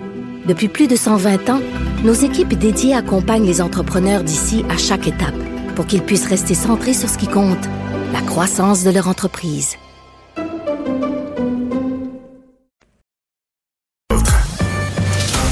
Le remède à la désinformation. Mario Dumont et Vincent Dessureau. Cube Radio. Le, le commentaire de Richard Martineau. Des commentaires pas comme les autres. Bonjour Richard. Salut, Est-ce Mario. que toi, tu es inquiet de cette manifestation qui va partir près du stade olympique? Écoute, euh, la- la- les gens là, qui sont contre les consignes sanitaires, arrêtent pas de nous dire on n'est pas des coucous, on n'est pas des radicaux, arrêtez de nous mettre dans le même sac que les imbéciles anti-vaccins, etc. Euh, nous avons euh, de, de, de, de juste euh, de, de- des questions qui sont nobles, qui se posent, qui que bon, c'est correct. Mais là, ils font leur manif à partir du stade olympique, qui est un centre de vaccination. Je veux dire, écoute là. Vraiment. T'en souviens-tu, il y a quelques années, les gens qui étaient contre le registre des armes à feu, les pro-armes à feu, qui ont fait leur manif devant Polytechnique? Je sais pas si tu te souviens de ça, c'était Ouais, tellement débile. Tu dis, tabarnouche, tu voyons donc, faites une manif, OK, pro-armes à feu contre le registre, mais, mais pas devant Polytechnique, voyons donc, on va associer les deux. Et là, ces gens-là qui veulent qu'on les prenne au sérieux, qui veulent euh, élargir leur base en disant ben on invite euh, les gens qui sont pour le vaccin, qui portent leur masque, mais si on veut, euh, on pose des questions sur certaines mesures sanitaires, mais ils partent à partir du stade olympique qui est un centre de vaccination. C'est pas ça fort, là, vraiment là, comme symbole que tu envoies, comme message que tu envoies. parce que toi, tu décris, tu décris ces groupes-là à partir du propos de une poignée de ceux Oui. qui sont des porte-paroles, euh, puis qui disent un peu ce que le- ce qui, est, ce qui est permis de dire la place publique. Là. Hmm. Mais moi, je lis, euh, ils m'écrivent, là, ces gens-là, là, pour m'engueuler. Là. Puis euh, tu te mets à lire, je veux dire, souvent, les gens qui sont contre les mesures, qui participent aux marches, quand tu fouilles dans leurs affaires, là, mettons, dans la dernière année, ils ont cru à tous les complots qui ont circulé, incluant sur les vaccins. Là. Mais c'est ça, mais quand t'entends certaines personnes, euh, ils, ils te diraient, tu sais, euh, ceux qui critiquent les consignes sanitaires, il y a peut-être 20% de coucou, 80% de gens sensés. Moi, j'ai tendance à croire comme toi, 80 de coucou, 20 de gens. C'est juste une erreur de ratio, Mais- je sais pas. mais Richard, non, mais ils ont droit à leur opinion. mal, ils ont droit à leur opinion dans tous les scénarios. Oui, oui, oui. Mais partir au stade, là, c'est bizarre. Écoute, là, c'est très mauvais comme message à lancer. Oui, Vincent? Mais as-tu peur qu'il y ait des incidents, qu'il y ait des gens qui s'en vont là, se faire vacciner, qui ont leur rendez-vous samedi, puis qui se font, euh, se font insulter ou euh, crier des Ben noms? Oui, ben oui. Ben pourquoi ils ont comment, pourquoi ils partent euh, du stade olympique? Ils savaient que c'est un centre de vaccination. Oui, c'est le plus gros. effectivement. C'est le plus gros centre au C'est plus gros, là, tu sais, dire, c'est, là, ils vont quoi? Ils vont écœurer le monde, puis ils vont, euh, qui, qui, qui attendent en ligne pour faire leur devoir de citoyen. Euh, je sais pas, c'est Ou pas ben, peut-être qu'ils vont en profiter Québec- pour se faire vacciner, pour que leur marche. Ils vont défoncer les portes pour se Voilà, être vaccinés. voilà. Très bon. Richard, revenons sur cette loi spéciale, évidemment, pour forcer le retour au travail des, euh, des débardeurs, euh, appuyée par les conservateurs, on vient de leur parler, mais le NPD et le Bloc qui, euh, qui ne l'appuient pas. Le Bloc, particulièrement, t'a fait réagir? Ben oui, ben j'écoutais tantôt Alain Reyes, il m'a enlevé les mots de la bouche. là. je vous avais envoyé mes sujets dont je voulais parler avant de savoir qu'ils étaient là. Euh, écoute, et moi j'ai tout le temps pensé, c'est ce qu'ils nous disent, le Bloc, on est là pour défendre les intérêts du Québec. Si vous voulez que quelqu'un défende les intérêts du, Québec- au fédéral, votez pour nous. Mais là, les intérêts du Québec, ils ont décidé, eux autres, au lieu de défendre les intérêts du Québec, ça nous coûte quoi? Ça, nous coûtait combien cette grève-là? là? 30 millions de dollars par, par jour, quelque chose comme ça? Là, ils vont défendre un syndicat. Puis là, on s'entend que ces gens-là sont très bien payés, ne se battent pas pour un salaire, se battent pour une question d'horaire, de travail. Et là, entre les deux, finalement, tu sais, le Bloc, c'est un groupe il y a un côté, il y a un côté, une facette à gauche, il y a une facette nationaliste québécoise, et là, c'est la facette gauche qui a gagné. Alors, je comprends pas comment le bloc. Mais qu'est-ce que tu penses de la réponse du Bloc qui dit, ben oui, mais on n'a pas à se poser la question. Nous, on a toujours voté contre toutes les lois spéciales. On comme s'ils disent, on l'analyse pas par, cas par cas, on mesure pas vraiment Mais les dommages du économiques. Non, mais ça, c'est du dogmatisme, là, tu sais. Moi, je vote contre les lois spéciales, boom, that's it, c'est fait. J'ai pas besoin de, tu sais, il faut que tu y ailles au cas par cas. Faut on est en période de pandémie. Euh, Il y a des commerces qui, qui tirent le diable par la queue, euh, qui ont fermé pendant longtemps, qui sont sur le bord de la faillite. Et là, en plus, ben, t'es étrange en disant, ben, tu n'auras pas les produits que tu veux vendre, les produits que tes consommateurs, tes clients demandent. Euh, c'est comme quelqu'un qui est dans une piscine, il essaie de sortir, puis tu piles sa tête. Là tu les piles sa tête en disant non, toi, c'est pas important. C'est, c'est la, la cause syndicale est importante, mais pas euh, le bien-être économique du Québec. Je ne comprends pas, absolument pas. Ça, c'est du dogmatisme de gauche. Et euh, que le NPD vote pour une affaire comme ça, que Québec solidaire vote pour une affaire comme ça, c'est correct. Mais je m'attendais à ce que le Bloc québécois, entre leur côté gauche et leur côté défendre les intérêts du Québec, que le deuxième côté ait gagné. C'est pas ça. Les, Malheureusement. Répu- les républicains aux États-Unis qui n'ont pas fait une croix sur Donald Trump, vraiment pas. hein? Non, non, écoute, un texte de la- l'agence de France Presse qui est disponible sur le site Internet du Journal de Montréal. Donc, on dit qu'il est encore très influent. Il y a encore beaucoup d'ascendants auprès des républicains. On lui demande conseil. Il parle beaucoup aux républicains. Et là, bon, toute, toute proportion gardée, là. Je fais pas, je fais pas un lien entre Éric Duhem et le Parti conservateur du Québec et le Parti républicain. C'est rien que quand tu ouvres la porte au coucou, après ça, c'est très difficile de t'en débarrasser. Les, républicains, je pense, il y a beaucoup de républicains qui disent on aimerait ça revenir à l'époque, on n'était pas un parti radical, à l'époque, on était un parti qui était fréquentable, mais ces gens-là, quand même, il faut en tenir compte parce que c'est un gros pourcentage de nos voteurs, de nos électeurs. Ils représentent beaucoup de gens, donc on ne veut pas se les mettre à dos. Mais sauf que ce que le Parti républicain voit Mais, pas, euh, Richard, qu'ils vont faire Richard, le calcul. le Parti quoi. républicain là, représente des gens qui, mettons, euh, au, au jour de l'an, au 1er janvier, là, quand les résultats électoraux là, étaient calculés depuis un mois, qui avaient été certifiés, contre-certifiés, les procès étaient tous finis depuis deux, trois semaines en recomptage, etc. Mais il y en avait encore 30-40% des républicains qui pensaient que c'est Trump qui allait être assermenté le 20 janvier, que c'est pas vrai que Biden avait gagné, c'était faux, puis c'était un complot, puis que c'est Trump qui allait être réassermenté. C'est beaucoup de monde. Mais oui, c'est comment un parti politique peut survivre, peut bâtir son avenir quand sa population ne croit même plus aux résultats électoraux?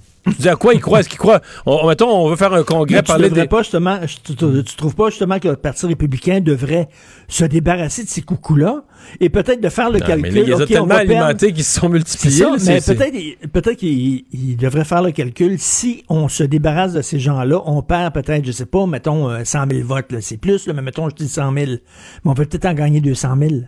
Tu sais, il va falloir à un moment donné qu'ils fassent ce calcul-là parce qu'ils peuvent pas toujours s'aligner avec des coucous comme ça et se laisser mener par des coucous de même. Je suis convaincu, il y a plein de gens au Parti républicain qui les trouvent complètement off, qui se bouchent le nez en disant, regarde, on fait affaire, là, un, on, on, on- on serre la main du diable parce qu'on a besoin de ces gens-là.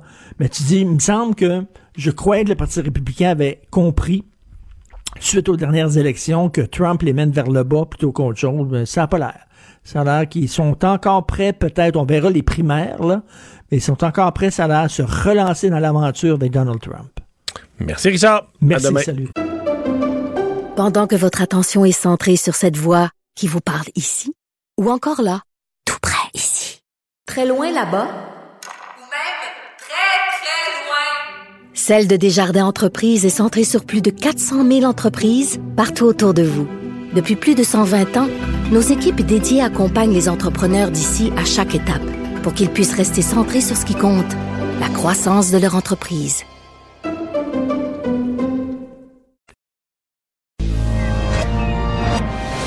Mario Dumont, un vent d'air frais. Pas étonnant que la politique soit sa deuxième nature. Vous écoutez Mario Dumont et Vincent Dessureau. C'est l'heure de la chronique euh, politique de Gilles Barry. Salut, Gilles. Bon après-midi, Mario. Et t'as vu passer ce sondage euh, sur euh, les Québécois? Où, où veut-on vivre? Où sont les Québécois les plus heureux? Et je pense qu'on n'avait jamais vu ça. C'est quand même assez nouveau comme phénomène. Gaspésie, Côte-Nord, Abitibi-Témiscamingue. C'est là qu'on vit le plus heureux. Je pense qu'il y, a un- y y a trait commun. Je pourrais même dire la- euh, le, Bas-Saint-Laurent, ta région, parce Oui, tout de suite suivent de après. très près. Plus que les régions sont éloignées, Mario, plus les gens sont, heureux. Donc, euh, il y a, pour revenir peut-être à ce que Jean Garon disait à l'époque, le bonheur national brut, on le retrouve dans ce sondage-là. Alors, euh, naturellement, je pense qu'il y a les indices, c'est la santé, le travail, l'argent, l'amour, l'environnement. Les grands espaces, Mario, hein? Euh, tu peux avoir un grand terrain, une maison moins chère, puis tu as accès aussi à un de très grands territoires les fins de semaine. Ça, ça a pris de la valeur avec la pandémie. Ah, c'est bien évident. Alors, c'est des lieux pour vivre et vivre heureux. Donc, l'espace, moi, je trouve que c'est un des traits communs. euh, là où on voit les régions là dans le classement, je pense que le- les grands espaces, euh, c'est quelque chose que les gens recherchent énormément. Alors, il faut comprendre, Mario, que la pandémie a fait réfléchir pas mal de monde et a probablement donné un sens à nos vies. Alors, toute la question du télétravail, son propre boulot, sa propre entreprise, plus de flexibilité sur les heures de travail, être plus près de la famille, passer plus de temps à maison, un plus grand désir de bien-être puis d'autonomie, puis moins de stress aussi, Mario. C'est moins stressant en région. Ça, c'est clair. Juste la question du trafic, Mario. J'ai beau aller à Rouen-Noranda, et là, les gens me disent, faut que je parte de bonne heure parce que ça me prend 10 minutes de me rendre au bureau. Tu sais, puis Jean-Yves Moreau me disait un matin, on va partir plus tôt parce qu'il dit, euh, il y a un peu de congestion à la lumière pour le parc industriel. Il y avait quatre autos. Alors, t'imagines- t'imagines-tu la dynamique par rapport à, à Montréal? Alors, puis le dernier, dernier élément, Mario, qu'on n'a pas parlé dans ce sondage-là, mais que moi, j'ai vécu personnellement. Tu sais que j'ai vécu avec ma famille 10 ans en Amérique latine. Puis à un moment donné, quand notre fille a pris un peu, plus- euh, un peu plus d'âge, on a dit, on veut revenir au Québec. Et je pense que cette, cette, cette, euh, cette condition-là, on n'a pas parlé, mais les gens veulent vivre pleinement leur culture, leur langue à fond, leur identité, le mode de vie québécois et les valeurs québécoises. Et ça, Mario, même si je gagnais plus cher en Amérique latine, on a décidé de revenir parce qu'on voulait vivre en français. Et ça, c'est important. Oui, c'est peut-être un critère qu'on oublie, hein. On oublie, Mario, mais c'est c'est en dedans de nous, ça. Mais es-tu es-tu en train de dire qu'on vit pas en français à Montréal? Ben ça, c'est évident. Alors, euh, on vit pas en français à Montréal, puis on vit pas nécessairement euh, dans le mode de, puis les valeurs québécoises et tout ça, etc., etc. Alors, tout ça, à un moment donné, les gens disent, bon, ben là, euh, j'en vis, moi, à travers cette crise-là, les gens se posent des questions, ils sont interpellés par toutes sortes de choses en disant, bon, ben là, on décide de faire nos valises, puis on, on s'en va dans une autre, dans un autre type de reconquête, Mario. Parce que c'est ça aussi. C'est la reconquête du territoire québécois, des espaces, et vivre à fond euh, l'identité québécoise. Alors, euh, je pense qu'il va y avoir au fil des prochaines années des moments forts pour la région, parce que tu l'as dit dans ton article en fin de semaine, il y a un trait de caractère avant, on parlait de la Gaspésie parce qu'on parlait que c'était la plus grande concentration d'assistés sociaux au Québec. C'est plus le cas maintenant. C'est plus le cas d'Abitibi-Témiscamingue, qui est la région où on connaît le taux de chômage le plus bas au Canada. Alors, donc, tu peux rebâtir ta vie sur des valeurs extrêmement fortes, sur des piliers qui te permettent justement d'allier le bien-être une vie économique qui te permet de, de, bien vivre. Alors, et on voit, Mario, que la ville, la région qui est en queue du sondage, c'est Montréal. Alors, il y a- un problème de fond.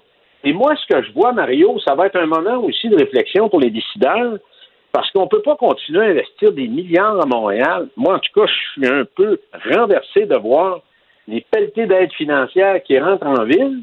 On ne réussit pas à régler des problèmes et c'est à même les taxes et les impôts des citoyens et des citoyennes des régions du Québec. Et en plus, les gens des régions, c'est pas des caves, faut pas des plaindre pour des nunuches. Ils savent bien que Montréal euh, veut se sépare de plus en plus du Québec, vit comme un État, un État cité, et on manque pas, on manque pas euh, les occasions aussi pour mépriser le reste du Québec. Donc, il y a une réflexion, à mes yeux, à faire à ce niveau-là, parce que ce sondage-là, à, à mes yeux, arrive dans un moment, euh, bon, fin de la crise, on l'espère, Mario, mais qui va probablement redéfinir certaines priorités euh, pour beaucoup de citoyens du Québec et beaucoup de familles québécoises. Gilles, euh, il reste une minute pour parler des mesures sanitaires. Tu penses qu'il faut, euh, faut garder le cap sur les mesures, il faut Ah. demeurer prudent? Il faut demeurer très prudent, Mario, puis je parle en fonction de l'expérience personnelle que j'ai vécue au mois de mars pour au mois d'avril au Chili, troisième pays le plus vacciné. Huit jours après mon arrivée, le gouvernement décide de mettre le pays en quarantaine pour 45 jours. Là. Donc, ça veut dire qu'il revient sur la voie des services strictement essentiels sur le plan économique. Tous les magasins sont fermés, tous les restaurants sont fermés. Tu peux même pas sortir de chez toi. Alors moi, ça m'a donné un coup. Alors c'est sûr qu'on est excité, l'été s'en vient, le soleil est là, mais moi je pense qu'il faut garder le cap avec des mesures qui sont exigeantes jusqu'au 24 juin minimum. Sinon, on se rembarque dans des problèmes. Tant qu'il n'y aura pas une avancée significative sur, le vaccin auprès des compatriotes québécois, mais du reste du Canada, parce que c'est pas une affaire qui est strictement microscopique, ça, là. On vit en interdépendance avec l'Ontario et les maritimes. Alors, on a vu ce qui se passe actuellement euh, dans les maritimes.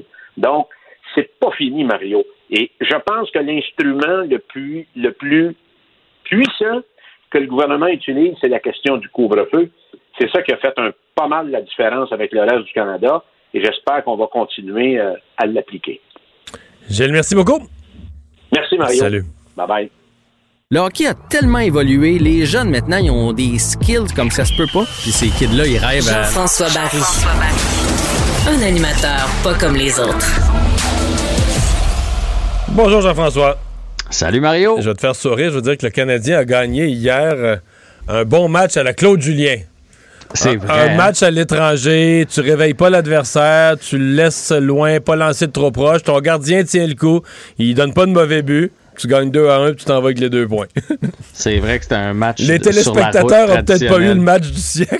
non. Heureusement, hier, honnêtement, on a eu Cole Caulfield. Je veux dire, on a tous voulu voir le match à cause de ça parce que la game comme telle était plate longtemps. Vraiment. Puis c'est vrai que le Canadien a joué à la, à la Claude Julien, à la Jacques Lemaire, même dans le temps des Devils. Euh, J'imagine Mais ça a marché, blessés, là. Il avait perdu trois de suite, puis là, ben, tout à coup, une victoire. Ouais. Puis tu sais, euh, honnêtement, euh, je je veux pas les défendre. Là. Reste que t'enlèves quand même Gallagher. Tatar était pas à son maximum. Byron est pas là. Price est pas là. Drouin est pas là. Je, veux dire, il n'y a, pas beaucoup d'équipes dans la Ligue, dans la Division Nord. En tout cas, remarque, je ne suis pas toutes- les équipes. Cette année, c'est plus difficile. Mais dans la Division Nord, il n'y a, pas autant d'équipes qui, a autant de, munitions importantes, parce que c'est des joueurs importants qui sont sur la liste des blessés. Fait qu'on va leur donner ça. L'important, à ce temps-ci de la saison, avec 8-9 parties à jouer, c'est d'aller chercher les deux points. On a donné un dur coup hier aux Flames de Calgary, on va se le dire, là, qui se retrouve à 6 points avec un match euh, de plus de jouer à part de ça. Fait que Parce pas Vancouver. Ben là, je, je- je pense que vous avez parlé en même temps. Ouais, j'ai manqué. dit Ottawa, bas Vancouver. Ben, Au niveau du classement, une bonne soirée pour le Canadien. Ah, c'était une soirée, une soirée parfaite. Malheureusement, il n'y a pas de match ce soir. Là, je regardais ça, il n'y a pas de match dans la division Nord ce soir, fait qu'on va attendre euh, à demain. Puis, tu sais, je regardais le classement tantôt. C'est dommage parce que si le Canadien gagnait le moindrement, les Jets de Winnipeg sont en chute libre. Ils viennent d'en perdre quatre de suite. Ah et oui? eux autres, euh, ouais, ils viennent d'en pas perdre quatre. Je ne sais pas si euh, vous avez regardé un peu les matchs de- de Winnipeg, mais Nicolas Ehlers, c'est un de leurs très, très bons joueurs. là. C'est une bougie d'allumage. Il est capable de marquer. euh, gros bonhomme à part de ça. Et lui est blessé jusqu'à la fin de l'année. Fait qu'il pourrait avoir une fin de saison quand même assez difficile, les Jets. Euh, ils jouent euh, quelques, quelques parties contre les Oilers. Le Canadien les affronte aussi. Ils vont aussi affronter les Leafs. Donc, tu sais, si le Canadien pouvait coller des victoires, on pourrait s'approcher drôlement de la troisième position, à mon avis, d'ici la fin de l'année. Mais le problème avec le Canadien, c'est ça. On en gagne une, on en perd deux récemment. On en gagne une, on en perd deux.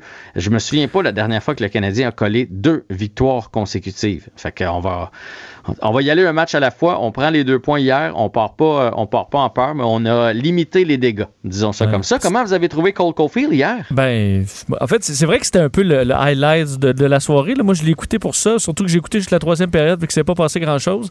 Mais euh, écoute, il a, a pas mal fait. C'est sûr que je pense qu'il y a de l'émotion à voir un gars faire son premier but dans la Ligue nationale. C'était pas hier. Non, mais il, il a fallu, dès sa première. euh, ouais, c'était failli, sa, seule vraie chance, c'était euh, dès le début. Là. Hey, dès le début, je- je- on a cru au scénario euh, de Régent Tremblay, là, mais malheureusement, ça s'est pas concrétisé. On n'était pas dans l'ancien compte, mais dès sa même temps, première présence, en même temps, il fallait réduire nos attentes. Puis moi, je, vois son talent phénoménal quand il est seul sur la glace, puis il fait une échappée, puis ce qu'il peut faire avec ses mains. Je doute qu'il soit capable de faire ça en situation de match avec des défenseurs de 6 pieds 3 qui ont un bâton de 8 pieds de long, euh, qui vont, avec leurs bras et leurs bâtons, ils peuvent faire quatre fois le tour de Caulfield. Là. Fait que, tu sais, c'est ça que je me demande, là. À moins qu'il soit vraiment vif puis intelligent pour se placer en mouvement tout le temps. Mais euh, je sais pas. Je sais pas qu'il en marquera pas de but, mais je pense pas Mais qu'il... pas au rythme. Non, Pas au rythme où il faisait de ça. la Ligue américaine. Ça, c'est sûr, sûr et certain. Mais en même temps, regarde universitaire. Johnny Gaudreau. Tu sais, Johnny Gaudreau, de l'autre côté des Flames hier, il est pas vraiment plus gros un petit peu, là, mais pas beaucoup. Et moi, ce que j'ai remarqué de Cofield, c'est qu'il va quand même chercher la rondelle. Ses, ses pieds bougent toujours. Là. Il est toujours en mouvement. Là. Il doit être fatigant quand même pour un défenseur, surtout quand tu connais la qualité de son lancer. Ça veut dire que si tu l'oublies, lui, c'est un fin marqueur. Euh, après ça, ben, il lance de partout. Hier, c'est le joueur avec le plus de lancers au filet. Là. Quatre lancers au filet. Je me suis même dit, puis je ne veux pas m'acharner sur Jonathan Drouin, là, mais comment un Jonathan Drouin peut passer des parties entières sans lancer? Et la recrue arrive, il joue 12 minutes, puis il réussit à atteindre la cible quatre fois. Euh, puis ça a créé des fois. je- Oui, donc un des sur- retours, il a, il a lancé d'un angle un peu impossible, là, mais un lancé, bien, un lancé vif, bien fait, que le gardien n'a pas pu contrôler. Et Dano s'est retrouvé avec euh, la rondelle devant le but, puis il a juste lancé sur le goaler, parce qu'il lançait dans le coin, c'était un but. là. Le retour était pour un but. là. Ouais. Et euh, je pense qu'il a appris à jouer avec sa petite tête dans le sens où, je sais pas si tu as remarqué hier, mais souvent, l'action, mettons, est à gauche du gardien, il est à droite. Pas qu'il veut pas y aller, mais il se cache. Il se cache vraiment derrière les défenseurs. Euh, fait que, je- moi non plus, là, je pense pas qu'il va marquer 40 buts dans la ligue. Mais si en marque 20-25, euh, que c'est un spécialiste quand on tombe à 3 contre 3 euh, en prolongation, puis spécialiste quand on tombe aussi en shootout, éventuellement spécialiste sur l'avantage numérique, je veux dire, ça, ça fera le travail. Il s'agit de l'entourer de gros bonhommes. Hier, il était quand même nerveux. Plusieurs passes, là, que, que- je suis certain qu'il est capable de pogner ces passes-là. Puis là, oups, il Mm. ça bondissait sur sa palette. Il s'est débarrassé de la rondelle quelques fois. Mais c'était rafraîchissant. Puis je suis sûr que c'était rafraîchissant pour les. D'ailleurs, on a vu des accolades là, pour les vétérans de l'équipe. Alors, euh, une belle soirée, malgré tout, hier. Comment, euh, comment vont les absents?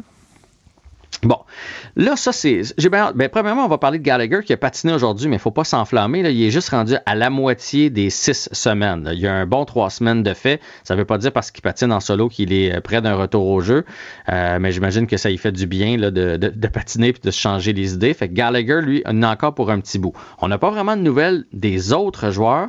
Euh, moi, ce qui m'inquiète, c'est Carey Price. On n'a pas de nouvelles de Price. On l'a retourné à Montréal. Il y a, pas, euh, on n'a eu aucune nouvelle comme quoi son état s'améliorait ou à l'inverse, il est dans sa chambre dans le noir puis il est pas capable de parce que c'est une, commotion là. Fait que ça c'est le gros point d'interrogation. J'ai bien hâte de voir ce qui va se passer dans le cas de Carey Price. Et sinon, je sais pas quand les, les gars vont revenir, quand les Drouin, euh, Byron vont revenir, comment on va gérer le rappel. Parce que hier, finalement, ça s'est confirmé. On a dû envoyer Romanov sur le taxi squad, ce qui est, à mon avis, injuste. Euh, on va essayer de le ramener. Mais là, je pense, si je comprends bien, on peut pas le ramener en gardant Cofield puis en gardant Evans, euh, Jake Evans dans l'alignement aussi. Puis Jake Evans, hier, nous a montré que euh, quand on veut de la fougue puis de la vitesse, là, il a sa place dans l'alignement du Canadien. Il apporte quelque chose, particulièrement à l'absence de Byron. Euh, Cofield a amené quelque chose aussi. Fait que là, je sais pas comment Marc Bergevin, à moins qu'il y ait d'autres blessures puis que ça s'arrange euh, tout seul, mais je sais pas comment le Canadien et Marc Bergevin vont gérer ça dans les prochains jours. Mais il y a toute une logistique de masse salariale, de rappel qui s'en vient pour les, fiscalistes et les grands penseurs du Canadien. Et euh, Gary Bettman a parlé euh, pour la première fois aujourd'hui. Maintenant qu'on sait que le Canadien va, selon toute vraisemblance, être en série, euh, on, est- on s'intéresse au format des séries. Oui, mais ils ont sorti d'ailleurs la statistique, c'est 80 pour- 87% des chances là, que le Canadien participe aux séries. D'ailleurs, c'est euh, les Leafs demain, les Jets vendredi et les Sénateurs samedi. Et là, Bettman a dit que pour les deux semaine, premières ça. rondes, grosse semaine, oui. Le Canadien, donc, pour les deux premières rondes, c'est sûr qu'on joue dans la division du Nord. Et euh, par la suite, là, on, va être déjà rendu au mois de juin. On espère que ça va s'être amélioré et qu'on va pouvoir se promener d'un côté et de l'autre. Mais c'est pas exclu que du côté canadien, ce soit dans des- environnements protégés pour les deux premières rondes. Et euh, pour la suite des choses, ben, ça va dépendre de la santé publique. Du côté des États-Unis, on va se promener. Donc, si Boston joue contre Pittsburgh, il va avoir des matchs à Boston, des matchs à Pittsburgh. Et surtout, ils vont jouer devant des fans, là, parce que ça a commencé partout aux États-Unis. Il y a 3000, 4000, euh, dans certains endroits 6 7000, il y en a un petit peu plus. Mais du côté des États-Unis, donc, ça va jouer les séries habituelles. Puis du côté du Canada, on se croise les doigts. Mais si le Canadien participe aux séries, c'est pas avant la troisième ronde qu'on va de l'autre côté. Puis c'est pas sûr qu'on va traverser la frontière aller-retour. Si les règles sont comme présentement, il y a des chances que l'équipe canadienne, quelle qu'elle soit, qui traverse, traverse une fois, puis reste aux États-Unis pour finir.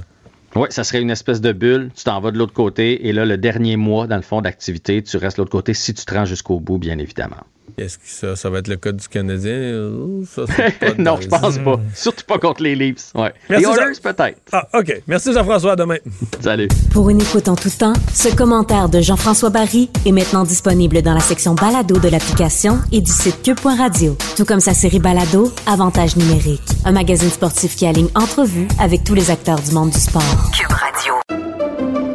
Pendant que votre attention est centrée sur cette voix qui vous parle ici, ou encore là, tout près ici, très loin là-bas, Ou même très, très loin. Celle de Desjardins Entreprises est centrée sur plus de 400 000 entreprises partout autour de vous.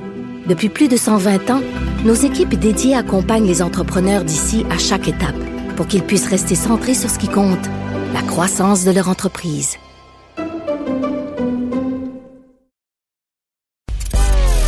Mario Dumont et Vincent Dessureau. Inséparables comme les aiguilles d'une montre. Cube, Radio. Cube Radio. Cube Radio. En direct à LCN. 17h27, on retrouve Mario Dumont dans les studios de Cube Radio à Montréal. Mario, euh, déjà, on avait entendu les commentaires de certaines personnes, leur réticence face à l'AstraZeneca. Euh, mais tant que ça se passait en Europe, des décès, c'est une chose. Mais maintenant qu'on a un cas chez nous, quel effet ça aura? Ouais, ça ajoute à l'inquiétude qui, qui existait euh, déjà? Euh, remarquez que les avertissements avaient été faits. là. On avait rendu ce vaccin euh, ouvert aux gens qui en faisaient le choix. On disait personne se présente au- au- aux cliniques et apprend que c'est du AstraZeneca. On a fait des cliniques spécifiques pour ça, euh, pour avoir une connaissance du risque. Euh, par contre, jusqu'à maintenant, on avait quand même au, au Canada là, quatre cas qui étaient connus euh, de personnes ayant fait des thromboses, mais dans les quatre premiers cas, on était plutôt positif là, sur le fait que les gens avaient été accueillis en, milieu hospitalier. On avait fait le lien avec le, vac- le vaccin AstraZeneca, la thrombose. Euh, il y avait eu un cas au Québec, on disait, je pense que c'était une dame qui était retournée chez elle, se portait bien. On avait fait ce qu'il fallait, puis la dame se portait bien. Alors, celle-là qui décède, on va certainement vouloir aller au fond, Pierre, de ce, de ce cas-là. Euh, est-ce, que, est-ce que la madame aurait eu, par exemple, des, des symptômes euh, dont on n'aurait pas averti, là, que si vous avez ça, présentez-vous à l'hôpital? Est-ce qu'elle avait d'autres conditions de santé sous-jacentes? Est-ce que, on va sûrement vouloir aller au fond, mais est-ce que ça jette une inquiétude? Oui, en même temps. Les arguments mathématiques Tout restent vrais. Hein? C'est-à-dire que euh, il y a eu il y a eu 200 morts dans ce groupe d'âge-là précis. Il y a eu 200, 200 morts de la COVID. Euh, le vaccin euh, protège ça. Combien ont reçu le vaccin? Ben c'est ça, mais Énormément. c'est- ça. C'est quand tu sais un, un sur 100 000 ou un sur 250 000 pour un mathématicien, on va dire c'est un chiffre infinitésimal. là. Euh, mais quand euh, ce 1 sur 250 000 c'est vous ou c'est votre mère ou c'est un proche qui décède, ben ça devient euh, épouvantable. c'est- ça la, la loi des grands nombres. C'est un- c'est un- c'est une, une minuscule proportion, une infime proportion, mais pour celui que ça touche, c'est épouvantable. Mais rappelons qu'il est encore mieux de se faire vacciner. Ah. Les risques sont moins grands que de ne pas en avoir du tout. les Ça, je experts redisent ça. numéro un. Évidemment. Ben oui, tous les experts nous le rappellent, avec raison d'ailleurs aussi. Euh, bon, euh, ça reste difficile dans certaines régions. Euh, par exemple, retour à l'école dans la zone rouge de Québec, à tout le moins. Pour les enfants, la semaine prochaine, je pense, euh, le primaire. hein. on y va d'abord euh, au niveau primaire. Retour au, primaire, parce que euh, au secondaire, quand même, l'expérience l'a dit, l'enseignement à distance, les jeunes sont plus autonomes avec la technologie, etc., plus capables de comprendre qu'est-ce qu'il y a à faire. C'est plus difficile. On pense que la capacité d'avancer dans le programme scolaire, c'est pas perdu avec le- l'enseignement à distance au primaire, mais c'est plus difficile. Donc, ça avait déjà été annoncé que dès qu'on pourrait, on allait reprendre au primaire. Par contre, on a vu un peu toutes les conditions. Par exemple, même si le nombre de cas a baissé en Outaouais ou dans Chaudière-Appalaches, euh, là où les hôpitaux continuent de déborder, qu'on est obligé de transporter des patients vers d'autres régions voisines, etc., euh, on se donne une semaine de plus de prudence, même pour reprendre l'école. Donc, euh, euh, Pierre, je pense que c'est un peu le signal de ce que va être le déconfinement. Il va être très prudent. Au Québec, ailleurs au Canada, c'est le cas ailleurs dans le monde, c'est le cas en Europe, parce que tous les gouvernements ont été échaudés là, par des déconfinements. Quand on a commencé à rouvrir, euh, tout avait l'air à bien aller, puis tout à coup, bang, en très peu de temps, la situation s'est détériorée, les pays ont été pris par la troisième vague. Je pense que là, on va vouloir, quand on revient en arrière, pas se faire prendre les doigts la deuxième fois dans la penture de la porte. On va vouloir, quand on, le fait, on est certain qu'on a les conditions pour que ça aille bien. Parlons du port de Montréal, il faut bien le faire. Il y a une loi spéciale qui est déposée à Ottawa et, on confie en quelque sorte le règlement ou le nouveau contrat à un arbitre médiateur. Ça risque d'être long encore, non? Il y, a, il y a un délai, mais les gens ne seront pas en grève pendant ce temps-là. La loi va forcer le retour au travail. Je dois dire que c'est un geste courageux du gouvernement de M. Trudeau. Selon toute vraisemblance, il va être supporté par les euh, conservateurs. Je suis toujours étonné de voir le Bloc québécois là, qui, euh, euh, qui n'est euh, pas au rendez-vous pour défendre l'économie du Québec dans ce cas-ci. Mais euh, M. Trudeau, il y a un geste de, de courage là-dedans. Ils avaient annoncé qu'ils allaient le faire vite. Puis ce matin, là, ça a ouvert à 10 h. Puis à 10h02, j'étais en onde. Puis à 10h02, on était déjà en direct du Parlement fédéral. Dépôt du projet de loi spécial. Donc, euh, tu sais, pour un gouvernement, Pierre, c'est la balance des inconvénients. Tu, comprends que c'est une négociation pas facile, que les débardeurs, bon, ont, leurs intérêts comme travailleurs, etc. Mais c'est comme tu mets dans la balance l'intérêt de la collectivité. Euh, les, dommages économiques, les entreprises, les emplois, les gens qui, les manques, que ce soit des engrais en agriculture, toutes sortes de produits qui sont essentiels. Et donc, le gouvernement fait la balance des inconvénients. Il décide que ça ne peut pas euh, durer. Et il agit et il nomme un arbitre. C'est pas comme une matraque qui va enlever les conditions aux travailleurs. C'est un arbitre qui va faire la part des choses et va euh, déterminer les conditions de la nouvelle convention. Ça va prendre quelques jours avant que ça soit adopté. Ça devrait être rapide. Euh, on- mais quand peut-être, euh, fin de la semaine, peut-être peut-être plus en fin de semaine, ouais, effectivement. Donc peut-être lundi, on- lundi prochain, là, euh, on pourra reprendre. Déjà qu'une semaine au port, ça va avoir causé des dommages qui vont prendre plusieurs semaines à réparer.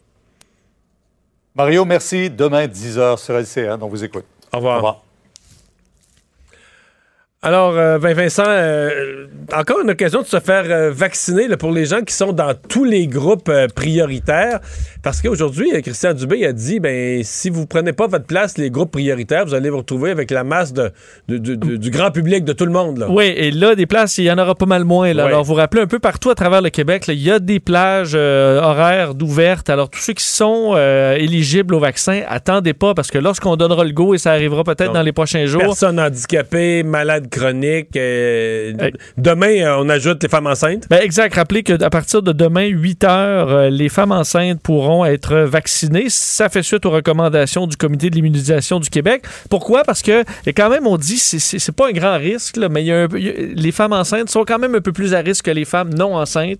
Alors, on est les, les entre là juste un peu avant la population en général.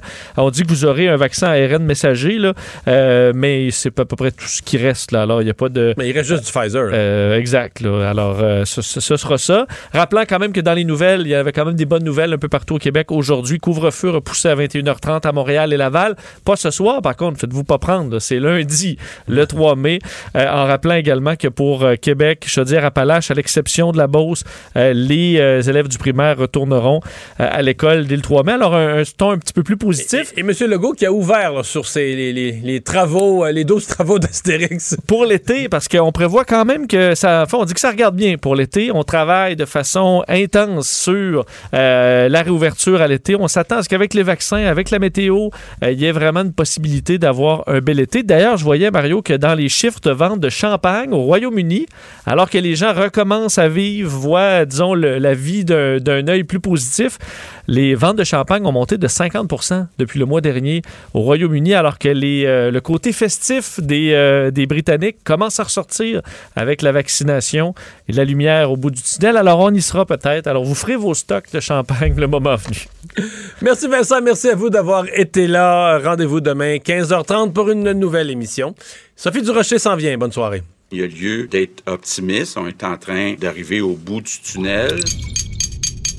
Cube Radio.